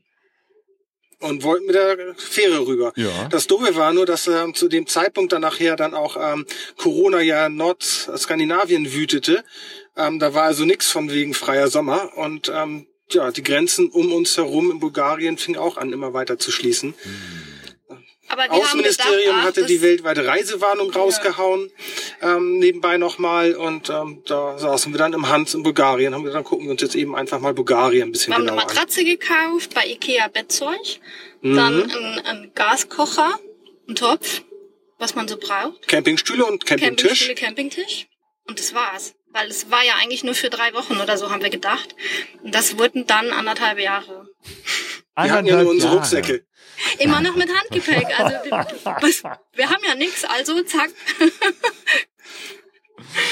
Dann haben wir mal im Passat gewohnt. Ja, mit der Geht Matratze hinten drin. Und Ja. seid dann die ganze Zeit in Bulgarien so ein bisschen hin und her gefahren oder was habt ihr gemacht? waren fast vier Monate in Bulgarien oder viereinhalb Monate in Bulgarien, haben dann hin und wieder ähm, mal einen Border Run gemacht, wenn es denn mal äh, die Wenn die Situation Corona- also es zuließ. Wenn man maximal 90 Tage in Bulgarien äh, sein darf, ist kein Schengenland. Und ähm, ja, sind dann von Nord nach Süd, von Ost nach West. Ähm, Und dann liefen die Zollpapiere für Kitty Mobil in Kasachstan aus. Und da die Grenzen ja immer noch geschlossen waren und wir Kitty Mobil nicht aus Kasachstan rausfahren konnten und die deutsche Botschaft uns erklärt hat, das wäre unser persönliches Problem und nicht ihres, sind wir von Bulgarien ähm, mit dem Hans im Winter nach Deutschland gefahren, weil wir ein Kasachstan-Visum bekommen haben, was man nur bekommen hat mit Direktflug aus Deutschland. Also mussten wir denen vorgaukeln, wir wären aus Deutschland. Sind dann also da von Frankfurt nach Kasachstan geflogen, um uns um die Zollpapiere zu kümmern. Kitty Mobil war fertig lackiert, das war dann auch noch schön. Und ähm, haben dann, als wir dort waren, auf dem Amt ähm, ja in lauter fragende Gesichter geblickt, weil die alle gesagt haben, das ist ja schon längst äh, pauschal für alle ausländischen Fahrzeuge versichert, hat euch das eure Botschaft nicht gesagt. drei Monate, alles verlängert. Ja. Ist so hoch. Ist Also ja haben wir mal die Tausender aus dem Fenster rausgeschmissen, weil Für den Flug. Das Ist ja- hättet ihr euch sparen können. oh und Visa und äh, nach Deutschland fahren und wieder zurück und eine Wohnung in, in Kasachstan mieten und so weiter. Das war ja War ein teures Vergnügen. Mhm. war ein echt teures Vergnügen. Und dann sind wir wieder zurück nach Bulgarien, haben dort mit anderen Reisenden. Achso, ihr konntet aber nicht rausfahren. Das ging sozusagen nur darum, Nein. die, die, Nee, die wir wollten klar nur aufs. Amt und- gehen und einen Stempel holen, weil das die deutsche Botschaft nicht macht. Also in anderen Ländern schon und andere Auslandsvertretungen von anderen Nationalitäten machen das auch. Nur unsere nicht. Und Also in Armenien hat sich die deutsche Botschaft sensationell um mein ja. Motorrad gekümmert. Die haben alle Vollmachten gekriegt, Papiere und ähm, das lief einfach so durch. die haben genau das gemacht. Mhm. Aber Okay, das heißt, du musstest dich nicht darum kümmern, dass das, äh, Nee. Nee. das, das war dann schon sicher, dass es einfach da stehen bleibt. Es wurde nachher auch immer automatisch ähm, eh verlängert. Das ist ja Eurasische Zollunion gewesen und irgendwann hatten die dann auch mal so den Dreh, den Prozess drin, dann immer drei Monate drauf, drei Monate drauf. Und ähm, aber das war das erste Mal, wo das dann auslief und da hatte keiner so wirklich den Plan davon. Ja, und dann waren wir völlig umsonst in Kasachstan. Und war trotzdem nett. Aber unnötig. Dann sind wir wieder nach Bulgarien. Da haben wir mit anderen Reisenden ein Haus gemietet gehabt über Winter, zweieinhalb Monate. Dann sind wir nach Tunesien gefahren. Auf eine Rallye als äh, Orga-Mitglieder. Das war letztes Jahr im März. Genau Mhm. vor einem Jahr, genau. Ja, stimmt. Ja. Und dann im Mai gab es die Gerüchte, dass Armenien, Georgien alle die Grenzen aufmachen. Und dann haben wir alles stehen und liegen gelassen und sind mit dem Hans in die Türkei gefahren und dann vom Weg abgekommen. In Irak noch rein und wie wir so reisen, planlos überall mal vom Weg abkommen. Ja. Im, Im Irak seid ihr dann auch noch gewesen? ja. Ja, der lag auf dem Weg. Äh, Nein, nicht wirklich, aber Ist da war so ein. Schild, dass das nicht so weit weg ist. Und haben wir dann geguckt und gesagt, da brauchst du kein Visum, das kriegst du an der Grenze, also irakisch-Kurdistan. Ja. Und sind wir dann an die Grenze gefahren und haben dann Stempel gekriegt. Und Bei 47 Grad mit dem schwarzen Auto. Im August, also eigentlich Im völlig August. bescheuert. Genau, hat die alte Karre überhaupt eine Klimaanlage? Wahrscheinlich nicht, oder? Ja. Doch, hat Ja, die lief aber Ja, nachher wir noch auf haben- einer Stufe. Wir haben Ja. alles. Aber, Aber sie lief zum Glück noch. ihr habt überlebt. Ja. Ja, unser Reifenpilot nicht. Wir haben ja ähm, also so ein Reifenspray, weil wir im Ersatzrad, in der Ersatzradbulde sitzt unser LPG-Tank. Das heißt, wir haben kein Ersatzrad und dafür haben wir so ein Reifenpilotspray gekauft. Und der ist beim Parken in Erbil explodiert. Und wir kamen wieder zurück auf den Parkplatz und da sagte der Parkplatzwächter, bei euch im Auto gab es eine Explosion. Das kann nicht sein. Hast getrunken? Unser Auto doch nicht, unser altes. Und dann dachte er, ja, vielleicht ein Deo-Spray oder Haarspray. Sag ich so, das haben wir alles gar nicht. Und dann haben wir das gesehen, dass also dieser Reifenpilot die äh, dieses äh, Werkzeugfach von innen aufgesprengt hatte und ähm, wirklich den Boden rausgehauen hat. Ist hinten Ja. rechts hinter der Rückleuchte. Jetzt haben wir eine kleine Delle von innen nach außen im Ja, Blech. im Blech von innen. Auch da ist das Ding sowas. hochgegangen. Und dieses weiße Klebespray hat das nicht alles versaut? Das ist wasserlöslich. Das so, kann man okay. abwaschen. Das hat alles versaut, ja. Ist trotzdem eine Riesenschweinerei. Aber irgendwann hat es dann doch Ja. geschafft. Mit Hans, dem Passat, wiederum zum Kitty Mobil, dem VW-Bus zu Nee, fahren. nach Armenien zum Oscar, zu der DR650 von Jan. Ach so, stimmt. Ja, okay, zu, äh, zu, zu dem Motorrad. und das Gepäck abholen, genau. Ja. Und dann sind wir mit dem Motorrad und dem Gepäck im Hans nach Georgien gefahren. Ja. Und da hat uns dann die Nachricht erreicht, dass das mit der Verlängerung der Zollpapiere mit Kitty Mobil nicht mehr geklappt hat. Die haben zum 30. September letzten Jahres konsequent für alle in der eurasischen Zone ähm, die Zollpapiere nicht mehr verlängert. Also Fahrzeuge müssen raus.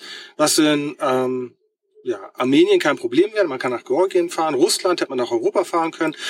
Nur Kasachstan geht nicht, Kirgisistan ging nicht, ähm, weil, Weil die, die Grenzen zu sind. Man Ähm, kann nicht auf dem Landweg rausfahren. und, Und ja, dann haben wir eine Lösung finden müssen. Und ähm, ja, da Dann- die Papiere schon mehrfach verlängert waren, wir haben dann keine Spedition gefunden, die das noch kurzfristig gemacht hat, weil die gesagt haben, das ist uns zu heikel, wenn wir dann die Importsteuer zahlen müssen, wenn wir Strafe zahlen müssen, wenn wir Umweltabgaben zahlen müssen und so weiter. Und ähm, dann haben wir mit vielen Vollmachten und Trick 17 jemanden gefunden, der uns Kitty Mobil in Kasachstan abholt beim Lackierer, an die kasachisch-russische Grenze fährt und dort uns trifft und wir dann durch Russland fahren bis nach Helsinki quasi. Und das haben wir dann wirklich einen Tag vor Ablaufen der Zollpapiere hingekriegt. Puh, wann war das? also Im September, September letzten 2021. Jahres. Jetzt. Ja. Wir haben also den Hans und den Oscar, also Passat und mein Motorrad wieder mal in Georgien stehen gelassen. Äh, sind im Flieger. Äh, und dann ähm, über Deutschland dann direkt nach Jekaterinburg, haben uns dann einen Mietwagen genommen, sind dann 600 Kilometer an die Grenze gefahren, haben vor der Grenze dann geparkt und auf unser Kitimobil gewartet, während uns unser Auto gesagt hat, ihr wollt mich jetzt klauen nach Kasachstan, ich gehe auch nicht mehr an, ich habe einen GPS-Sensor, Edge Badge. Ah, Aber stimmt, es das habe ich schon gehört, dass es das gibt bei, bei Leihautos, Ja, dass die es äh, funktioniert auch. ferngesteuert ausgeschaltet werden können. Ja. Richtig. Und dann erklär mal, Avis, wenn du kein Telefonguthaben auf deinem Handy hast, dass du das Auto bestimmt nicht klaust. Du kommst nicht aus Deutschland nach Russland geflogen, um den billigsten Mietwagen nach Kasachstan zu klauen. So einen alten Hyundai. Also nee. Irgendwann haben sie verstanden, als ich ihnen erzählt habe, dass es mir eigentlich persönlich ziemlich egal ist. Ich lasse das Ding hier auch gerne stehen, weil unser Auto kommt ja, wir können ja hier wegfahren. Und dann irgendwann haben sie den Knopf gedrückt und dann sprang er dann auch wieder an. Aber ähm, es hat ein bisschen gedauert. Und, äh, Und dann hat sieben Stunden gedauert im Endeffekt, bis wir Kitty Mobil hatten.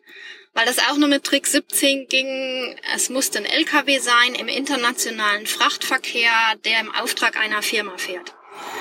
Und das war halt das richtig Gute, dass wir mit LKW-Zulassung unterwegs sind und nicht mit Camping. Ähm, Ah, Zulassung. stimmt, das ist offiziell Genau, noch ein LKW, weil da diese Ja. Trennwand ist, ne? Glaube ich, Ja. äh, zwischen. ja, äh, und auch in dem Papier steht's drin. Ja. Genau. Der den gefahren hat, der hat eine Firma, also ähm, so eine Ein-Mann-Show, aber eben offiziell. Ja. Und äh, der hatte ähm, sogar kurz bevor er losgefahren ist, seinen Firmenstempel mitgenommen. Sehr Und ist dann losgelaufen zu den anderen Lkw-Fahrern, hat sich ähm. Frachtblankopapiere besorgt und hat dann also sich Frachtpapiere ausgefüllt, indem er also Luft von Kasachstan nach Russland ähm, frachtiert. Und äh, das fanden dann nachher die Zöllner auch ganz gut. Und dann konnte er das Auto durchfahren. Und äh, er selber durfte nicht rein als Kasache, weil er hat keine Verwandtschaft, gar nichts. Ähm, sagt, das geht nicht, weil ist ja zu, ist ja Corona. Und aber einmal durchfahren durfte er und das hat fast zweieinhalb Stunden gedauert, bis Kidimobil dann endlich auf der anderen Seite stand und das Tor sich wieder schloss von dem Grenzübergang. Ah ja, und er musste dann sofort wieder wahrscheinlich in Begleitung äh, und unter der Aufsicht der Beamten Ja. wieder Ja. das Land verlassen und ihr konntet dann den VW-Bus Kitty Mobil übernehmen. Genau. Genau, und hatten dann noch knapp eine Woche, um dann von ja, 600 Kilometer östlich von Jekaterinburg dann bis Helsinki zu fahren. Runter nach Georgien konnten wir nicht, weil die Russen ähm, beschlossen haben, dass die uns dahin nicht rauslassen, weil Europäer nur eben entweder Baltikum oder ähm, Finnland.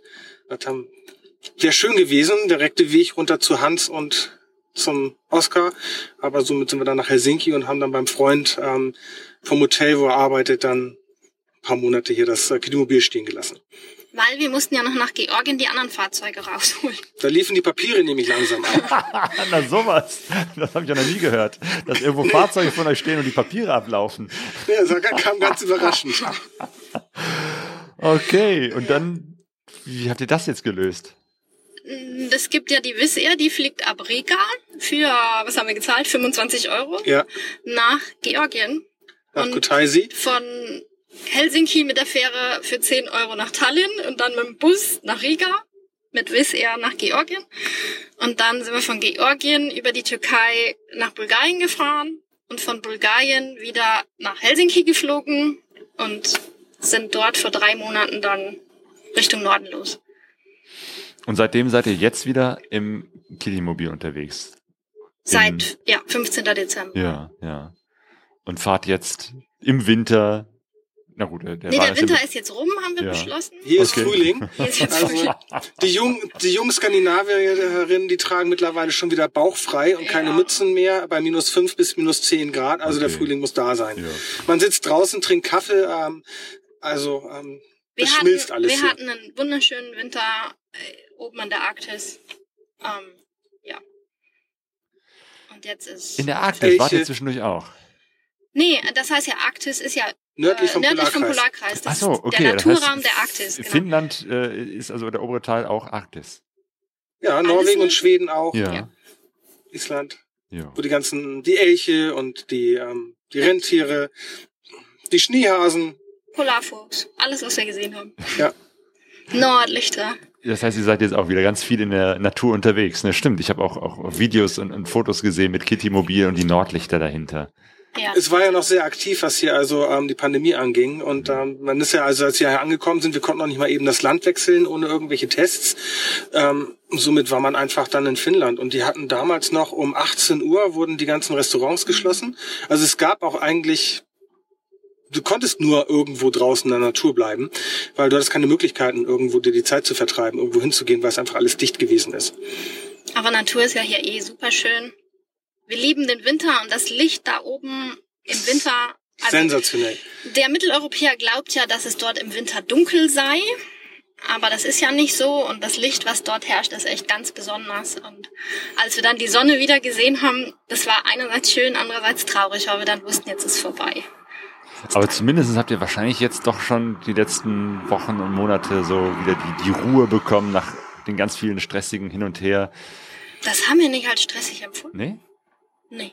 Die Russland-Geschichte, so mal eben Kitty Mobil holen, das war der einzige Stressfaktor, so, weil wir da wirklich viel Geld im Nacken hatten mit den Zollstrafen und so. Aber sonst, Aber wir waren ja fast zweieinhalb Monate in der Türkei unterwegs. ja. ganz entspannt und ganz langsam. Zwischendurch dann dort ja auch noch auf äh, türkischen Hochzeiten eingeladen gewesen. Verlobung hatten wir im Irak. Da waren wir Ähm, drei Wochen im Irak. Das war eigentlich alles sehr entspannt. Mhm. Das ist so. Wir waren fünf Monate unterwegs, um das Motorrad zu holen. Es war auch nicht der direkteste Weg. Und Ja, am Anfang waren die Umwege. Grenzen auch noch nicht auf. ja. Ich wage kaum zu fragen, aber äh, habt ihr jetzt irgendwelche Ideen, wie es weitergeht? Äh, morgen früh. Nee, am nee, Dienstag. Dienstag geht's auf die Fähre nach äh, Estland, rüber ins Genau. Baltikum. Ja. Wir haben jetzt unsere alten Spike-Reifen, die wir uns damals in Sibirien gekauft haben. Die sind mittlerweile ziemlich durch. Die haben Zahnausfall. Und Aber nur hin. Ah ja, stimmt, Nur klar. hinten Ihr seid ja hier auf Schnee und Eis unterwegs und habt dann Spike-Reifen für Kitty Mobil, für das, für den VW-Bus. Ah, haben ja. wir uns damals gekauft, als wir in wir in Sibirien Sibirien waren. und die sind äh, mittlerweile durch. Ja, Ja. das ist jetzt der dritte Winter und wir sind jetzt hier knapp 6000 Kilometer wieder gefahren und die haben Zahnausfall. War auch Sinn der Sache, weil wir haben gesagt, im Dezember, wir, wir kaufen uns jetzt hier noch extra wieder einen Satz Winterreifen für die Winterreifenpflicht in Zentraleuropa, um da durchzufahren. Ähm, und schmeißen die anderen Reifen, die eigentlich noch gut sind, wieder weg. Also bleiben wir hier oben und haben unsere Winterreifen, äh, nee, Sommerreifen haben wir mit. Und die werden dann irgendwann wahrscheinlich Polen. Wir müssen in Polen, weil in Ja, Polen kann man nicht mit Spikes fahren. Vorher dann getauscht und dann gehen die weg. Und Wir haben dann, uns die Spike-Reifen in, in Russland aufgezogen, gleich als wir die Grenze sind von der Mongolei, weil man sie einfach braucht und hatten dort ja dann auch den Verkehrsunfall und das erste, was die geschaut haben, war halt einfach die Reifen und das war das, die beste Entscheidung ever und ist auch hier, also alle Skandinavier fahren mit Spikes. Die Touristen fahren ohne. Aktuell kommt man auch vom Supermarktparkplatz gar nicht weg, wenn man keine Nägel in den Reifen hat. Die haben hier so viel Schnee gehabt, der Supermarktparkplatz, der ist, äh, das sind gut 10, 15 Zentimeter pures Eis auf dem Parkplatz, da fährst du drauf rum. Und das ist alles angetaut und schöne Pfützen, nachts friert's alles wieder, hast du einen schönen glatten See. Und ähm, es ist irre. Wir sind auch mit dem Kidimobil über die Ostsee gefahren. Das wäre auch Oh ja, das war auch cool. glaube ich, nicht so. Über die Ostsee, also über das Auf der Ostsee. gefrorene Meer. Ja, Richtig. gibt Eisstraßen. Ähm, zu den Inseln fahren ja jetzt keine Fähren. Und äh, die sind dann von Gutachtern für eine bestimmte Gewichtsklasse festgelegt. Und ähm, da gibt's die meisten sind so bis zwei Tonnen und wir haben welche gefunden bis sechs Tonnen und sind dann halt auf, von der einen Insel zur nächsten Insel nur so 20 Kilometer rausgefahren auf die Ostsee. Schon ein komisches Gefühl, wenn am Horizont der Eisbrecher gerade wieder die Schneise frei macht für die großen Frachtschiffe. Das war echt spooky. Wir waren uns auch nicht ganz sicher bei der, bei der langen Strecke, ob wir das dann wirklich Ja, machen sollten. Wie lang ist sie war- denn? Also ist jetzt nicht mal so irgendwie kurz mal über eine Ecke, sondern weit? Nee, nee, das Nee. längste waren zehn Kilometer am Stück. Ja. Bei Schneefall und echt schlechter Sicht. Und Da ähm, dreht man auch nicht mal irgendwie kurz um, weil man sagt, nö, will ich jetzt doch lieber nicht.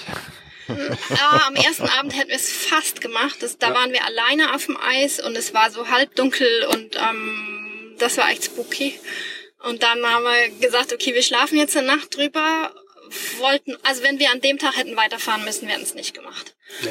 Und am nächsten Morgen waren wir mutiger und haben gesagt, so wir gucken uns das jetzt nochmal an. Und dann waren da auch andere Menschen und es war hell und äh, die haben uns dann quasi unter ihre Fittiche genommen und Sind wir so einem kleinen Konvoi mit zwei Schweden dann übers, übers Eis auf die nächste kleine, fast unbewohnte Insel. Und, Die waren äh, alle so, was, was macht ihr hier? Was wollt ihr hier? Haben wir gesagt, wir wollen mal gucken. Ja, was wollt ihr denn auf der Insel? Da gibt's nichts. Ja, spazieren gehen, gucken. Wir wollen auf, auf dem Eis fahren. Ne? Da haben sie uns dann erstmal dann noch zu Kaffee und Kuchen eingeladen, äh, zur Fika, zur schwedischen. Ja, total schön. Aber da fährt man dann halt wirklich auf purem Eis. Ja.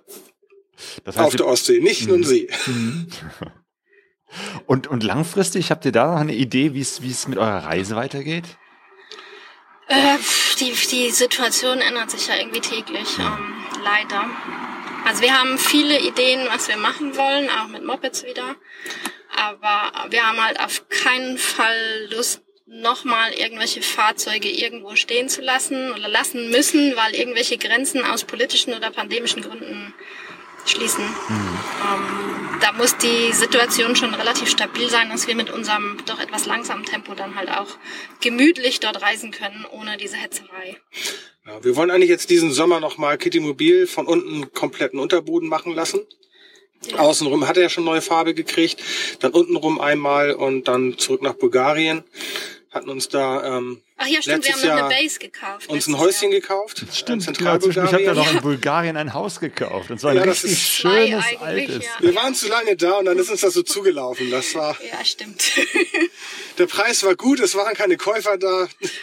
Der Brexit war vollzogen, die Engländer konnten auch nicht mehr kaufen. Dann haben wir gedacht, dann, Dann kaufen wir. dann kaufen wir das eben mal.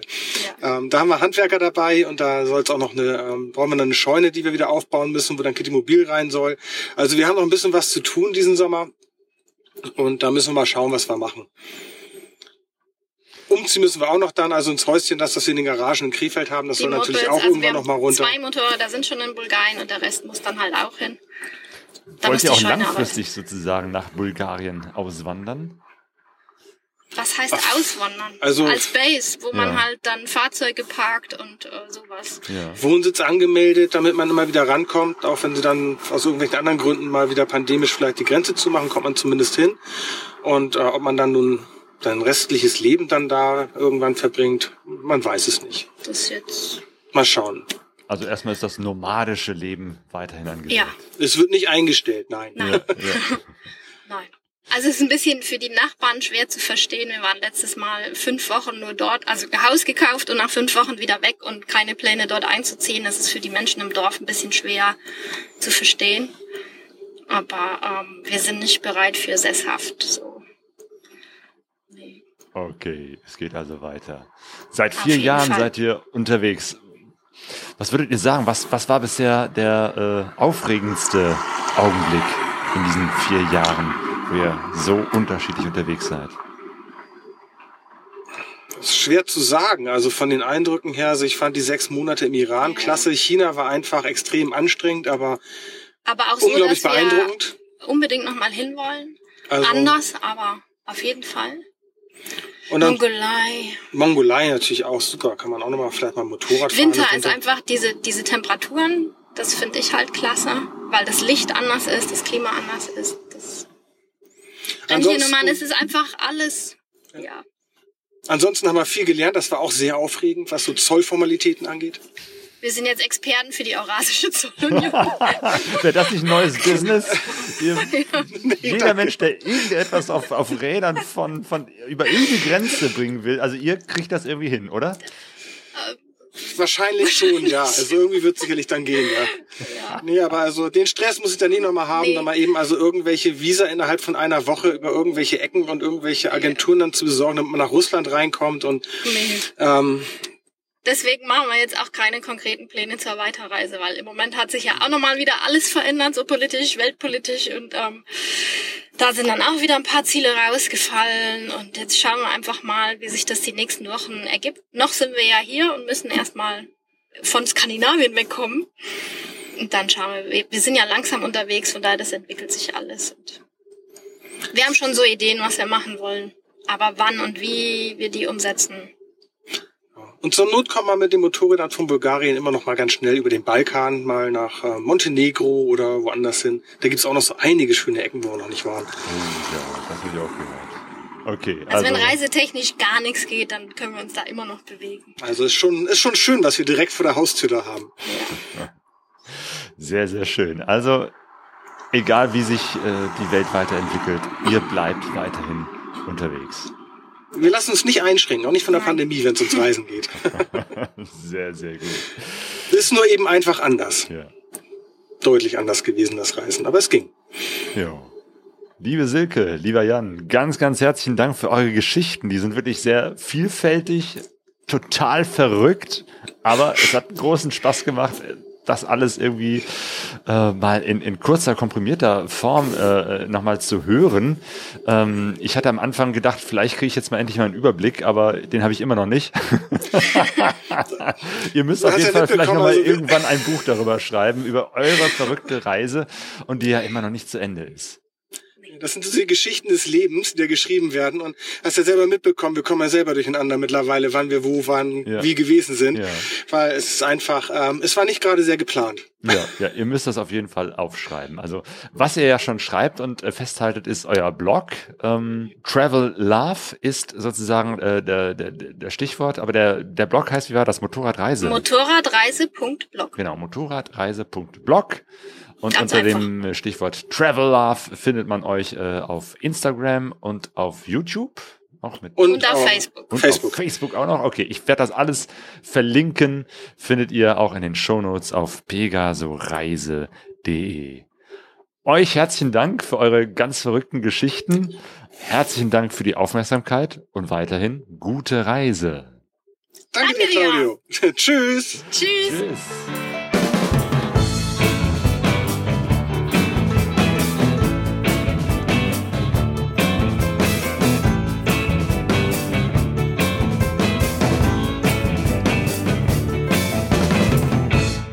pegasoreise.de